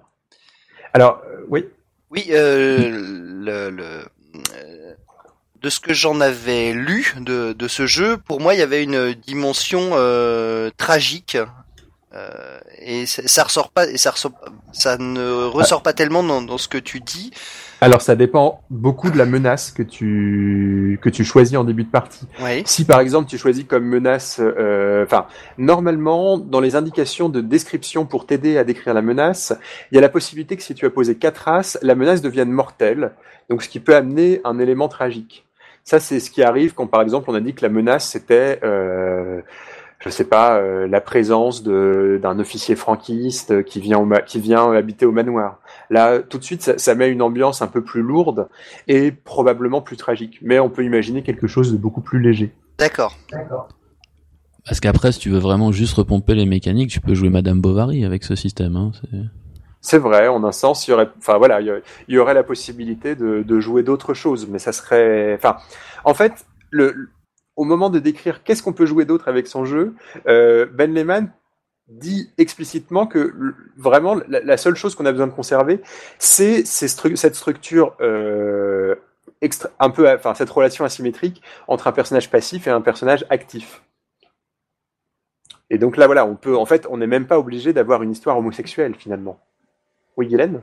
Mais alors toi, du coup, au final, tu disais que c'était quelque chose qui te gênait de base, comme postulat de base, cette relation actif-passif. Oui. Au final, en jeu, est-ce que ça se passe bien? Comment ça se passe? Comment ça Comment tu le vis? En fait, je trouve ça assez intéressant de se confronter à un jeu de rôle qui dont la proposition nous gêne de façon idéologique. Et je vais peut-être faire un parallèle avec Thomas qui nous parlait de son expérience militariste avec Conquest of Mythodeas. C'est euh, Thomas, donc tu nous disais, euh, bien qu'étant pacifiste, tu avais ressenti un peu cette exaltation guerrière, cette haine euh, collective de l'autre. Voilà, donc cette expérience te permet un peu de rentrer dans un état d'esprit et dans une idéologie qui n'est pas la tienne.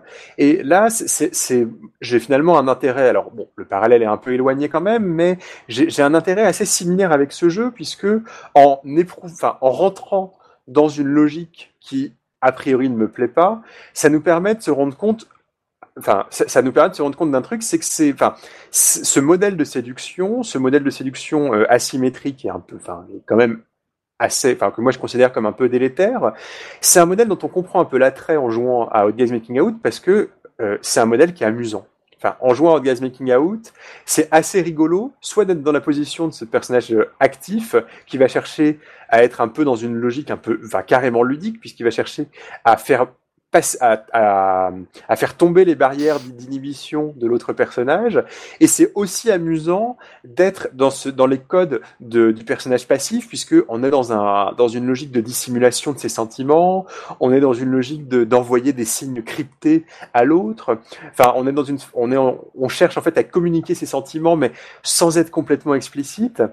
Et donc, moi, je trouve le jeu vraiment intéressant là-dessus. Et bon, il est, il, enfin, dans l'ensemble, c'est vraiment pas un jeu euh, qui met mal à l'aise. En fait, c'est un, jeu qui est assez amusant. Et euh, je trouve vraiment intéressant. Enfin voilà, finalement, ma conclusion, c'est que c'est intéressant de euh, se confronter à des jeux qui moralement, idéologiquement, nous nous posent souci a priori. Oui, Thomas? Bah, surtout que moralement, euh, c'est malheureusement la manière euh, dont on éduque encore un grand nombre d'enfants sur la question du consentement, de la séduction, euh, du fait que euh, voilà, t'es un homme donc tu dois aller conquérir la femme, qui est un espèce d'objet dont le but unique est de refuser tes avances jusqu'à ce qu'il y ait mariage, reproduction et ce genre de choses. Oui. On inculque les mêmes cochonneries aux petits garçons et aux petites filles, donc ça reste quand même Enfin, tu regardes l'amour courtois et Pendragon et compagnie, on est en plein dedans. Oui, oui. Là, je dirais l'intérêt, comme tu disais, dans l'exploration, ça pourrait même en fait être utilisé pour faire se rendre compte euh, aux joueurs moyens du côté débile de ce système. Et, le, et notamment en faisant jouer des mecs euh, le, le, le, rôle du passif et de comprendre cette espèce de, de, de, côté pris ou victime dans mm. lequel on pose le, personnage passif. Mais en fait, ce dont on, se rend compte, et c'est peut-être un peu terrible de le dire, c'est que ces cochonneries, comme tu dis, je suis, je suis d'accord avec la, le, le, terme que tu emploies, finalement, on se rend compte que même quand on est dans cette position passive, c'est que ça a un charme. Ça a un charme d'être dans la dissimulation, et il y a tout un ensemble de codes traditionnels, et, et, voilà, donc, enfin, on, enfin, je suis pas sûr que ça soit très convaincant pour convaincre euh, du, du de disons de du malaise que, que peut créer cette euh, cette logique de séduction parce que le on se rend compte c'est surtout une façon de se rendre compte que si ces, ces, ces logiques de séduction sont persistantes dans nos sociétés c'est qu'en fait elles sont assez amusantes. Oui Guylaine mais est-ce qu'elles ne sont pas amusantes parce que précisément nous y sommes habitués etc c'est possible question de l'œuf et de la poule. Ça aussi il faut se méfier oui. et il faut se méfier évidemment euh, de l'expérience rôliste puisqu'on est dans un cadre très, enfin, on est dans un cadre euh, un peu protégé. Enfin, on est uniquement dans une partie de jeu de rôle. On est entre amis, on est avec des jeux de cartes. Enfin, voilà. J'exagère peut-être un petit peu la dimension ludique. Euh, enfin, voilà, on, a la, enfin, la dimension ludique de, de cette modèle de séduction est exagérée par le fait de l'explorer à travers le médium rôliste. Bien sûr. Oui, Thomas? Là, on, parle d'une euh, d'une séduction clairement asymétrique, mais également subtile et par étapes. Oui. Donc, globalement, se faire draguer de manière subtile et par étapes, c'est à peu près agréable pour tout le monde. Alors c'est ouais, est-ce que c'est la, la question se pose plus au, niveau pour moi juste du au final du, consentement. Est-ce que dans les scénarios le consentement est inclus ou pas? C'est là où c'est là où moi j'aurais un problème. Bah pas vraiment non. Enfin finalement euh, c'est enfin c'est une idée que euh, même si le personnage passif ne n'exprime pas immédiatement son, son consentement, ce consentement euh, qui n'est qui n'est pas clair du tout, en tout cas en début de relation, il va falloir aller le chercher. Et voilà. Mais est-ce qu'il est, dit Alors je est-ce qu'il est dit explicitement que le joueur passif de base part avec des sentiments, etc. Euh, oui, enfin c'est assez, enfin c'est assez clair. Puis, oui, oui, c'est le, c'est ainsi qu'est décrit le personnage de Gonsalvo. Parce que c'est là, c'est là où moi j'aurais un souci, c'est si de toute façon il y a ce côté, euh, non, quoi qu'il arrive, euh, tu vas te servir par tous les moyens, et là on arrive dans le pick-up artist, dans des trucs super malsains, euh, voilà quoi. Bah là, mécaniquement, le jeu fait que, enfin, on, pourrait à la limite détourner la logique première du jeu en considérant que la menace, c'est le fait que le passif, en fait, est pas amoureux de, enfin enfin, c'est que le passif a la possibilité d'être, euh, de ne pas être amoureux d'Honoré, mais ça serait, un, enfin, ça serait en un sens une façon de détourner l'esprit du jeu. Ok, donc ça peut être consensuel, mais c'est pas écrit clairement non, si ça le jeu n'est pas vraiment. Enfin, le, le, jeu est pensé pour être euh, dans une logique de consentement flou finalement. Ok. Voilà, voilà, donc c'est tout ce que j'avais à dire sur ce jeu. Donc je, je, je laisse l'auditeur euh, euh, un peu sur ses réflexions sur le consentement et sur le fait de se confronter à un jeu de rôle qui idéologiquement euh, nous pose question, mais malgré tout nous aime D'accord, merci Steve. Et parce qu'après tout, en jeu de rôle, on est, on est quand même constamment en train de tuer des gens, ce qui idéologiquement pose quand même problème. tout à fait. Oui, mais tu vois, on en a plus l'habitude en fait de, de, fait. Oui, est-ce que justement c'est pas là qu'il y a quelque chose? Question de l'habitude, etc. Mmh. Mmh. Ah ben on en revient à la distanciation. Hein. Buter des orques, c'est pas tous les jours. Par contre, draguer quelqu'un qui est mmh. pas forcément dans le délire. ok, très bien. Eh bien, euh, je vous propose que nous écoutions euh, tout de suite euh, la rubrique mécanique de Sébastien et Julien. Dans le numéro précédent, on avait donc parlé de l'expérience de manière d'abord un petit peu théorique, et ensuite en passant grossièrement en revue les systèmes disponibles. Donc on a défini ce que c'était que l'XP, euh, et l'évolution, et cette notion qui sont historiquement issus du wargame et dont on a fait plein d'autres choses, et notamment les systèmes d'XP euh, disponibles aujourd'hui, les différents principes de conception, que ce soit modéliser l'apprentissage, récompenser les joueurs, inciter certains comportements, etc. Mais aussi euh, les tendances mécaniques disponibles, que ce soit les jeux à niveau, euh, l'XP comme monnaie qui se dépense ou l'XP qui s'accumule comme jauge, on a parlé un peu de progression organique, etc. Ce qui nous intéresse cette fois-ci, c'est les types de progression, et plus particulièrement, car c'est surtout de ça qu'on va parler, de jouer avec l'XP, et plus particulièrement, en fait, de raconter des histoires avec l'XP. Absolument. Parlons donc des types de progression qu'on peut rencontrer dans les systèmes d'expérience des, jeux de rôle qu'on pratique. On a par exemple, pour commencer, puisque c'est probablement le, le cas d'école le plus classique au départ, c'est ce qu'on peut appeler la progression verticale, c'est-à-dire la progression en puissance du personnage. Des jeux comme Donjons et Dragons avec le système de niveau est très caractéristique de ce type de progression. Alors une bonne définition de progression verticale serait sans doute vous savez faire les mêmes choses qu'avant, juste plus fort. Très bien. Et justement, on peut opposer ça, même si on va voir que ça se complète souvent, à la progression transversale. Qui est, vous savez faire plus de trucs qu'avant. Mais pas forcément mieux. Mais pas forcément mieux. Sauf que. Sauf que. Alors il y a plein de choses. D'abord, c'est souvent simultané à la progression verticale. Parce que cette progression transversale, ou plus exactement latérale, elle devient transversale quand c'est à la fois verticale et latérale, elle est, souvent limitée. La progression latérale est limitée par la progression verticale. On va parler avec des vrais mots, parce que là, je sens qu'on est en train de donner les poissons. Certes, vos persos vont avoir de nouvelles compétences, acquérir de nouvelles possibilités, mais ça va être limité par le fait que leur capacité principale monte. C'est particulièrement assez nettement le cas dans un jeu comme Shadowrun. Alors, en tout cas dans certaines des versions de ce système, où il y avait des limites de score à certaines compétences et à certaines spécialités dans ces compétences.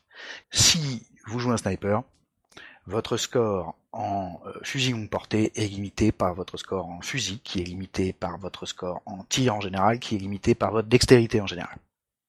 Ce qui veut dire que avant de pouvoir monter fusil longue portée, va falloir monter tout ce qu'on a, tout ce qu'on a mentionné avant. Ça implique en fait que D'abord, on vous incite à élargir votre perso, parce qu'il est moins cher d'acheter des nouveaux trucs, d'acheter de nouvelles compétences, d'acheter de nouvelles spécialités, que de continuer à monter les principales. Mais d'un autre côté, tant que vous ne montez pas les caractéristiques principales de votre perso, vous allez être assez rapidement limité par le nombre de trucs qu'il peut acquérir. Après, il y a évidemment euh, le coût exponentiel des capacités. Euh, d'ailleurs, je pense que tu as des exemples précis euh, qui viennent du monde des ténèbres. Oui, par exemple, dans, des jeux comme euh, Vampire, qui est le, le plus connu des jeux du monde des ténèbres avec le storytelling system de White Wolf, quand vous voulez augmenter une des capacités de votre personnage, le coût va dépendre de la, soit de la prochaine capacité à atteindre, soit de la capacité que vous avez actuelle, selon la version du système. Ce qui veut dire que plus vous êtes fort, plus c'est cher d'augmenter. Passage, nous avons en provenance du storytelling system, d'autres aspects de progression qui me paraissent intéressants. D'abord, euh, ce que moi j'appelle les acquis matériels et sociaux. Le fait que ça me permet de faire une blague sur acquis sociaux. Il y a cette notion très présente, spécialement dans Vampire, Mage, et euh, dans un autre jeu du storytelling system qui n'est pas du monde des ténèbres, Ars Magica, euh, cette notion que les personnages vont essentiellement se développer en euh, accumulant du matériel, en accumulant des contacts, en créant un réseau, en gagnant de l'influence politique, euh, en étant de plus en plus soutenu par une structure, en réalité une organisation.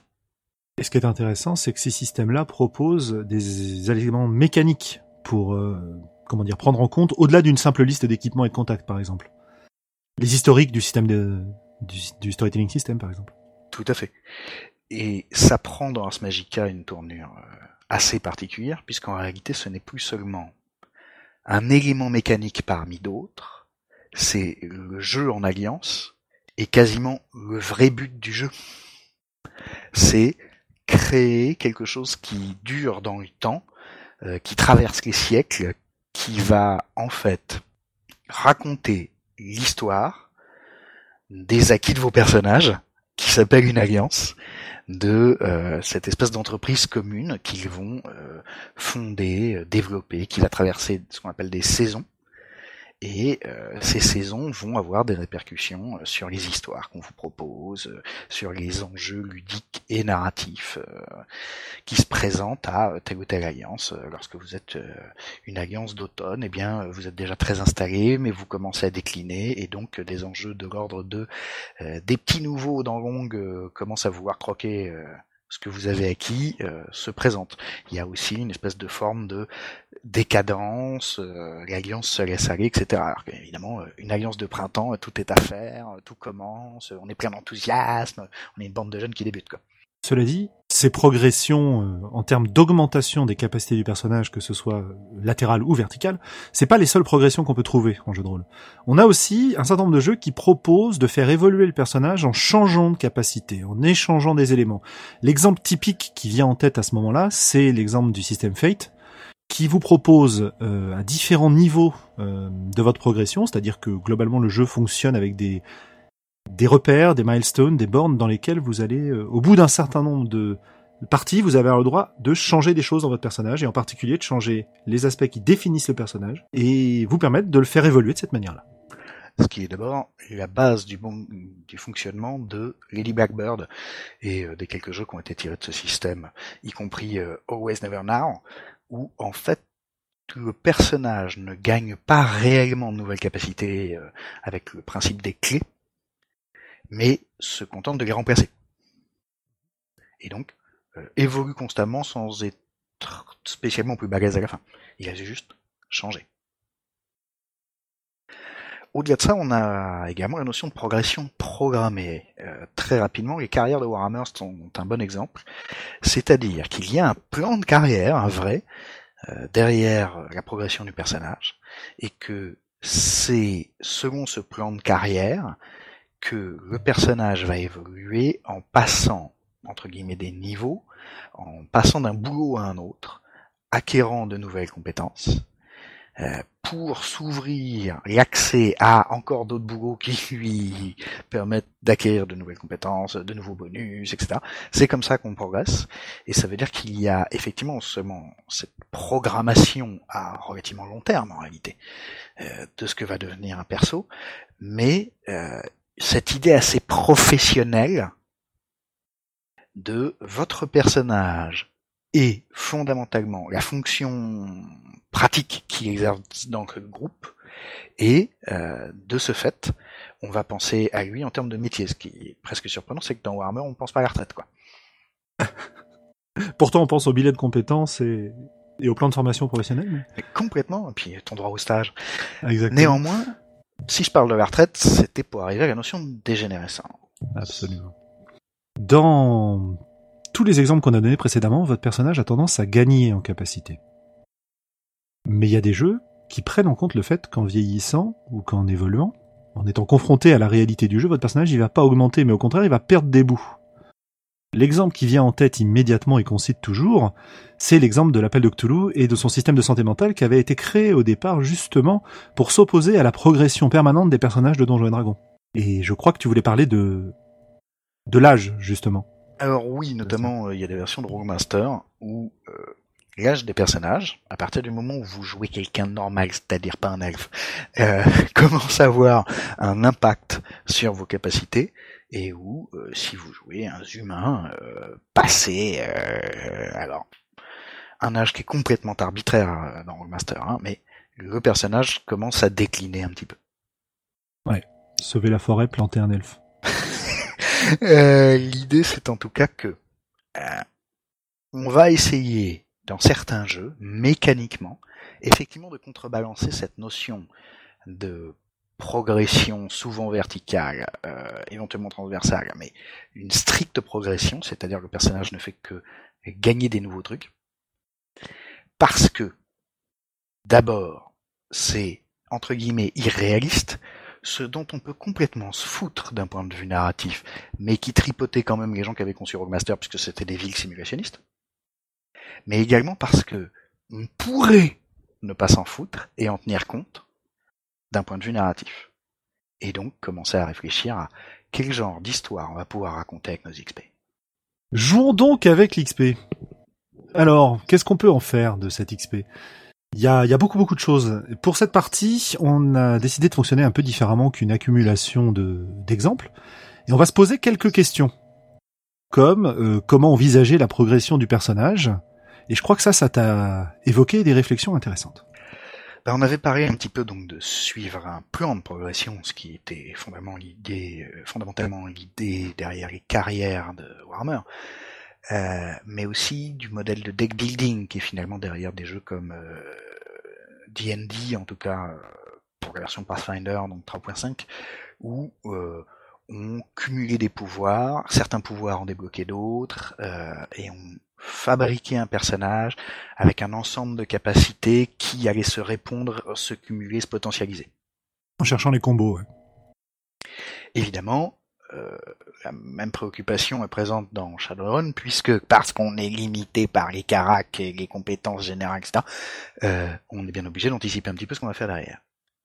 Mais surtout, si on commence à penser à cette notion de plan de progression, on peut commencer à imaginer le destin en réalité, c'est-à-dire le plan de progression narratif d'un personnage, et à commencer à envisager sa progression à coup d'XP, mais au fil de l'histoire, c'est-à-dire d'abord des événements qu'ils vont rencontrer, euh, auxquels ils vont réagir, les décisions qu'ils vont prendre, les camps qu'ils vont choisir, les choses dans lesquelles ils vont s'impliquer, et donc à travers ça le développement du personnage, c'est-à-dire le développement de leur personnalité, à quel point ils changent, qu'est-ce qu'ils deviennent. Euh, moi notamment un des aspects qui m'intéresse le plus là-dedans, euh, et qui se rapproche un peu de la notion d'échange dont on parlait avec Fate ou Eddie Blackbird, c'est qu'est-ce qu'on perd quand on gagne quelque chose. Un des exemples qui, que je préfère euh, et que j'utilise le plus souvent, c'est un personnage qui s'aguerrit, qui gagne des compétences martiales de combat, euh, qui est de plus en plus à même de buter du monde, et qui se déshumanise ce faisant, qui se désensibilise et qui, assez peu de systèmes le gèrent, mais c'est complètement possible, euh, de ce fait s'isole. Et il y a un moment où votre super machine à tuer n'est plus un humain. Et si vous jouez dans un monde où la plupart des gens sont des vrais humains, ça va commencer à poser des problèmes. C'est euh, le cas typique du vétéran qui, euh, en revenant de la guerre, s'aperçoit qu'il a un mal de chien à se réintégrer à la société civile. Donc en associant un coût d'une manière ou d'une autre à tes progressions, tu vas permettre de développer ton histoire dans des directions qui sont finalement nouvelles et différentes. Mais est-ce que ça ne te pousse pas vers des, ben, comme tu parles de ton vétéran qui a du mal à se réinsérer, dans des dimensions un peu tragiques, dans des dimensions un peu difficiles de ces histoires? Alors tragique au sens strict, euh, pas vraiment, pas dans le sens où ça va forcément mal finir. Mais en tout cas dramatique dans le sens où le fait de faire carrière, de faire sa vie dans euh, la violence et le danger, pose en fait des tas de questions par rapport à la vie normale des gens normaux et à l'éventuelle intégration des personnages dans la vie normale des gens, des gens normaux. Euh, des choses qui, si tu veux, sont fondamentales dans un jeu comme Shadowrun, par exemple, où par définition, dès le début, tu es un marginal. Et un des buts de tes runs, c'est d'ailleurs d'accumuler suffisamment d'argent pour obtenir un niveau de vie intéressant. Tout à fait. Sachant que, alors c'est pas toujours exploité dans Shadowrun, mais c'est une notion que j'aime bien, il y a le fait que euh, le principe même d'un Shadowrunner, c'est de ne pas avoir de sin. outre le fait que ça fait un, joli jeu de mots sur la notion de péché, euh, un sin, c'est une identité légale, officielle. Néanmoins, pouvoir se payer un certain niveau de vie dans Shadowrun implique d'avoir un ciné, sauf qu'il est faux. Ce qui veut dire que, symboliquement, beaucoup des personnages de Shadowrun font semblant d'être normaux pour exister. Et ça, euh, c'est aussi extrêmement intéressant au-delà des jeux cyberpunk et du rapport à la société, euh, dans pas mal de jeux surnaturels, ou euh, que ce soit dans les jeux du monde des ténèbres, dans Unknown Armies et autres jeux fantastiques contemporains, les personnages doivent régulièrement faire semblant d'être normaux. Et alors ça, évidemment, ça nous renvoie à des problématiques métaphysiques que je trouve assez intéressantes. Et, encore une fois, lien avec l'expérience, plus votre personnage est balèze, plus votre personnage devient inhumain, plus il est difficile de continuer à faire semblant d'être normaux. Ce qui, est, ce qui est assez passionnant dans ce que tu racontes là, c'est qu'il y a au moins un jeu du monde des ténèbres qui prend les choses complètement à rebrousse-poil, puisque tu commences avec un personnage qui n'est absolument pas normal, rejeté par la société, etc. C'est Prométhéade, le jeu. Ouais. Et que dans ce jeu, euh, tu vas justement chercher à devenir humain. T'es Pinocchio, quoi. en Ah gros, ouais. hein. Et, et, et justement, au fur et à mesure de ta progression, tu vas tisser des liens autour de toi et tu vas comprendre mieux ce que c'est qu'être humain jusqu'à le devenir. Et, Donc ça peut être renversé aussi. Tout à fait. C'est ça qui m'intéresse. et euh, c'est une des choses que je trouve intéressante, c'est qu'effectivement, alors on attaque un peu les métaphysiques sûres, euh, mais euh, chercher à devenir humain, c'est donc chercher à comprendre ce qui fait les humains, et évidemment, ça interroge plein de choses. Et euh, chers auditeurs, tout ça rien qu'avec l'XP, hein, sur la nature humaine, et donc ça apporte, à mes yeux, une profondeur aux histoires qui est potentiellement hyper intéressante, et même un peu ludique, en fait, à partir du moment où elle est euh, intégrée aux préoccupations de jeu, parce que, euh, par exemple, votre personnage, hum, s'il progresse, ne va pas pouvoir échapper à ce genre de préoccupations, un peu comme si c'était une vraie personne qui, au fur et à mesure qu'elle vieillit, est un peu obligée d'interroger la manière dont elle vit. Ce- ce- non, ça n'arrive jamais. Ça. Bon, Au passage, ça nous amène à une notion qui m'intéresse très fort et sur laquelle je crois tu avais quelques idées, qui est la notion de récit initiatique. Absolument.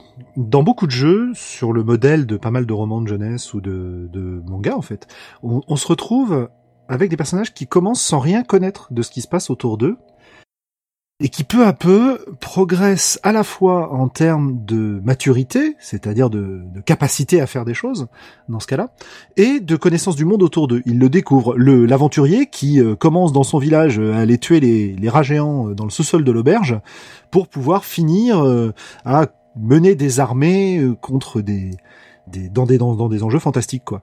Ce côté récit initiatique, pour moi, il est très présent au niveau de la progression d'un jeu en particulier euh, qui a été euh, Nephilim.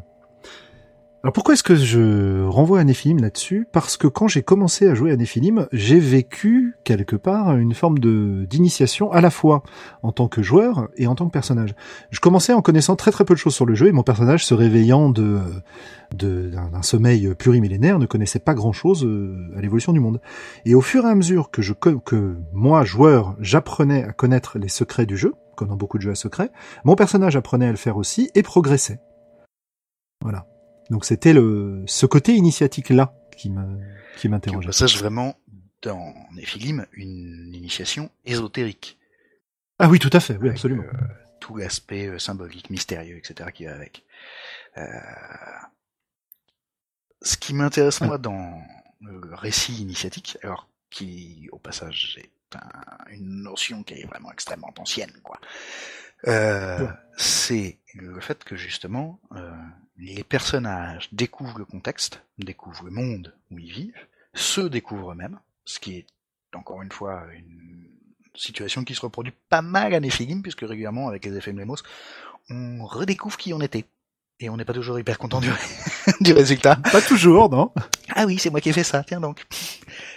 Euh, mais en apprenant le contexte et en apprenant qui on est, on apprend sa place dans le contexte. Est-ce que ça, à ton avis, euh, c'est quelque chose qui est effectivement exploité dans les jeux à secret? Je pense que ça dépend énormément des tables et de ce que vous choisissez euh, pour votre personnage. C'est-à-dire que dans Nephilim, pour progresser vers la Gartha, donc vers le but ultime du jeu quelque part, l'illumination, beaucoup de chemins sont disponibles. Et parmi ces chemins, certains d'entre eux pose vraiment des questions sur la place du Néphilim dans le monde qui l'entoure, qui il est, comment il va réagir, comment il va interagir avec le monde autour de lui. D'autres, au contraire, se, situent dans l'action et, et, passent complètement à côté de ces questions-là. Il existe des quêtes ésotériques dans des films qui vous poussent, en tant que personnage, à penser qu'est-ce que c'est d'avoir vécu si longtemps Qu'est-ce que va avoir comme impact sur ma façon de jouer la mémoire que je retrouve au fur et à mesure du jeu et le et l'histoire ancienne euh, immense de mon personnage? Oui, parce que d'une certaine manière, on joue des super vieillards, Néphilim. Ah bah oui, oui des, des Yoda, c'est un gamin à côté. Et euh, si je parle de super vieillards, c'est parce que euh, cette notion d'avoir un passé, et qu'il y a un moment euh, dans la vie d'un personnage, dans la vie d'un vrai humain, mais c'est moins notre sujet, euh, où on commence à avoir plus de passé que d'avenir. Et ça nous oblige à nous tourner finalement beaucoup vers le passé. On, dev on devient passéiste. Euh, elle devrait, je ne sais pas si elle l'est toujours, tu auras sans doute des idées là-dessus, mais euh, elle devrait être extrêmement lourde, un Néphilim. Évidemment, les effets de Nemos amènent ça, c'est-à-dire des fois le passé ressurgit, alors qu'on l'avait carrément enterré et oublié. Euh, on se préoccupe régulièrement euh, des origines de situations contemporaines, origines qui se situent dans la très lointaine histoire. On peut retourner à la très haute antiquité Mhm. avec Néphilim. Mhm. Mais effectivement, il y a cette notion de d'interroger le présent en se tournant vers le passé, quoi. Est-ce que euh, Oui. est-ce que c'est vraiment présent, quoi, dans Néphilim Parce que t'as l'impression qu'on joue vraiment avec ça? C'est difficile de répondre à cette question. Euh, Parce que pour le coup, c'est quand même J'ai pas envie de botter, j'ai pas envie de botter en touche en disant encore une fois, ça dépend des tables. J'ai l'impression que dans la troisième édition de Néphilim, quand tu crées un personnage, pour chaque point fort de ton personnage, tu dois choisir des défauts. Tu dois choisir des éléments de son passé qui vont revenir. Exemple simple. Dans un- une campagne de Néphilim que j'avais faite, l'ensemble des personnages avaient choisi, dans leurs défauts imposés, d'avoir, euh, d'être victimes de ce qu'on appelle une chasse saturnale. C'est-à-dire, tous les ans, une société secrète qui se mettait à les traquer pendant 2-3 mois. Et ça, ça nous avait permis justement de d'explorer le passé du personnage, d'explorer l'impact du passé sur son comportement du présent et d'intégrer cette histoire complète au personnage. Qu'est-ce qui nous poussait à le faire? Bah, Pas grand-chose. Si ce n'est qu'on avait décidé de le faire à partir du fait que le jeu nous proposait cette situation au départ. Voilà. Cela dit, on avait d'autres choses qui nous intéressaient dans cette histoire. Alors, il y a plein de trucs. Il y avait notamment, hein, puisqu'on parle euh, du développement des personnages, euh, la justification de l'acquisition de nouvelles compétences, nouvelles connaissances, nouvelles capacités, tout ça. Plus exactement, comment est-ce qu'on le justifie? La plupart des jeux euh, se contentent de vous indiquer de manière un peu euh, que ce serait pas mal si, quand vos persos euh, gagnent 10% en capacité de tir, ça corresponde au fait que euh, ils aient un peu tiré dans le scénario précédent. Mais on peut faire des choses plus intéressantes avec ça. La manière dont moi j'aime à gérer, c'est qu'il faut qu'une augmentation quelconque du personnage ou l'acquisition euh, d'une quelconque capacité soit justifiée narrativement. Justifiée narrativement, c'est pas juste euh, ça a progressé parce que je m'en suis servi. On peut utiliser des justifications euh, qui viennent de beaucoup plus loin. Par exemple, ah, je vous avais jamais dit que je parlais langue? Ouais, c'est parce qu'en fait, je l'ai appris dans des circonstances dont j'aime pas trop discuter. euh, voilà. Mais maintenant que la compétence vient d'être ajoutée à ma fiche de perso, il va bien falloir qu'on parle de ces fameuses circonstances. Donc développer vraiment de l'histoire autour de chacune de ses capacités. Et pas simplement, pas simplement en fait imposer quelque part une double sanction. C'est-à-dire que moi j'ai joué dans des groupes de jeux dans lesquels effectivement on exigeait qu'une compétence augmente uniquement quand elle avait une raison d'augmenter dans la fiction. Et souvent on se retrouvait dans des situations où on avait soit euh, des XP, soit du temps pour les dépenser et pas les deux en même temps. Comment tu, fais pour cumuler ça, toi? J'ai l'impression que tu as des, solutions qui sont intéressantes avec ton histoire de, de faire ressurgir une capacité ancienne et d'obliger ensuite le fin d'obliger, d'inciter ensuite le joueur à en parler. Alors, euh, je vais en parler dans une minute, mais d'abord pour parler de cette histoire de double sanction, euh, pour moi elle est quasiment triple la sanction, puisqu'il y a pas mal de jeux où non seulement pour que tes capacités augmentent, il faut que tu aies l'XP nécessaire, il faut éventuellement que tu aies le niveau nécessaire, les deux sont pas forcément liés, euh, et puis, euh, par exemple dans un jeu comme and Dragons, il y a tout un tas de capacités qui n'augmentent que si tu peux payer avec du vrai pognon, enfin plus exactement avec du pognon fictif, mais tout de même, euh, leur augmentation, par exemple, tu veux des nouveaux sorts, il va falloir t'acheter les grimoires. Tout ça euh, produit, à mon avis, une justification qui est entre guillemets simulationniste et pas narrative. C'est-à-dire qu'on essaie d'expliquer comment, euh, au présent, un perso acquiert de nouvelles possibilités, au lieu de se préoccuper de qu'est-ce que signifie leur apparition. Donc effectivement, j'ai parlé un petit peu du euh, passé ressurgit.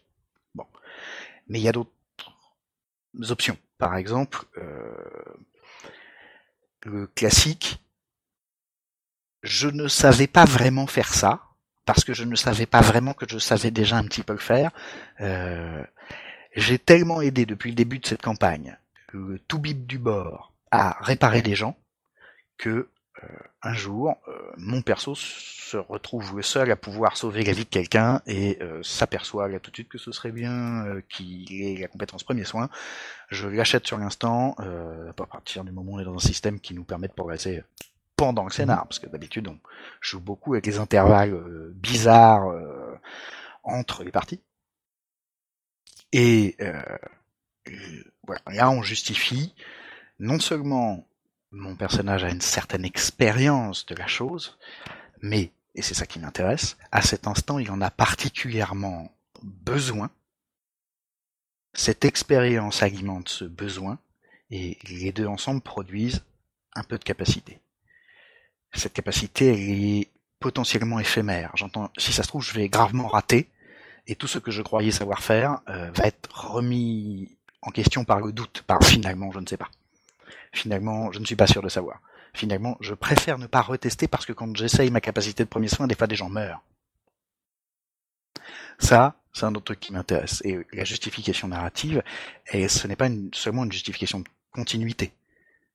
Euh, c'est également euh, cette idée que si on en fait un peu d'histoire, si on en fait un peu du drame, si on en fait un peu des enjeux, qui sont à la fois ludiques, on va acheter des dés, on va se poser des questions, on va prendre des risques, et narratif. On va mettre euh, le personnage dans une nouvelle situation. Il va se poser des questions sur lui-même. Il va raconter, euh, il va produire des événements, puisque à partir d'une situation, la réaction du personnage produit l'événement. Tout ça, pour moi, suffit à justifier euh, la progression des persos. C'est-à-dire pour peu que ça ait un impact narratif et qu'on en profite. Tu veux dire qu'en fait, on n'est pas obligé de limiter en exigeant des, justifications fictionnelles. On n'est pas obligé de limiter la progression du personnage comme ça, mais qu'on peut vraiment s'en servir pour créer de l'histoire. C'est... Je pense. En tout cas, c'est comme ça que je la pratique beaucoup. C'est intéressant parce que la plupart du temps, quand un MJ te dit bah non, euh, écoute là, euh, ton perso il a pas eu le temps d'apprendre ou il a pas euh, machin, c'est pour un peu contrôler sa progression. Le retournement de situation que tu proposes ici est très intéressant. Il pourrait même nous amener à créer de nouvelles intrigues simplement autour de cette progression. Ben, hein J'espère bien, oui. oh là là Ce serait quand même dommage qu'on se prive. Par exemple, euh, dans une de mes campagnes actuelles, euh, pour se booster, donc on revient un peu à notre mission de progression, euh, un perso a clairement abusé des stimulants pendant un scénar, il est devenu accro. Ensuite, il a fallu qu'il se pose la question de comment est-ce que je me débarrasse de mon addiction.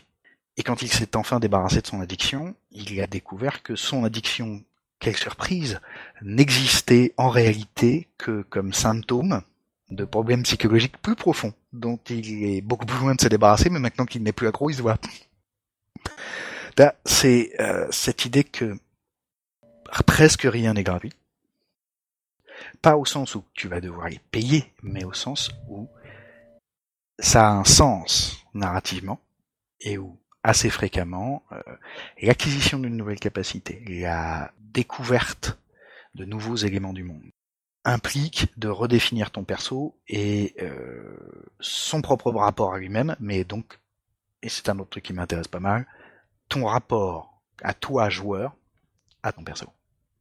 Toute progression et évolution du personnage va impliquer des conséquences qu'il faudrait gérer ensuite, en fait. Alors pas toutes. Oui, oui, bien sûr. qui sont intéressantes. Mais oui, en gros, tirer de l'histoire de la progression des personnages, c'est tout simplement se poser la question des conséquences. Magistral. Et de toutes les conséquences qui pourraient être intéressantes. Bravo. Ouais, je vais aller habiter sur Dagoba. Eh ben écoute, je pense que pour aujourd'hui on aura fait le tour, non? Pas mal, oui. Eh ben merci de nous avoir écoutés. Extraordinaire. Et, et euh, oh là là, mon dieu, mais qu'est-ce que c'était bien? Complètement d'accord avec eux. Oui, alors je demande un droit de réponse pour le prochain numéro parce que vraiment. Une nouvelle prière. Bon, donc euh, comme vous l'aurez deviné, euh, nous- n'avons pas entendu euh, la, la, la, la rubrique en question puisqu'elle a été enregistrée à part. C'est- l'une des joies du podcast. Et donc nous la découvrirons en même temps que vous euh, lorsque le, le podcast sera monté. Magie. Très bien. Eh bien, je vous propose que nous arrêtions là. Et euh, donc, euh, merci à tous. euh, merci aux auditeurs de nous avoir suivis. Et euh, je vous dis à dans un mois. Salut Salut à tous. Salut. Salut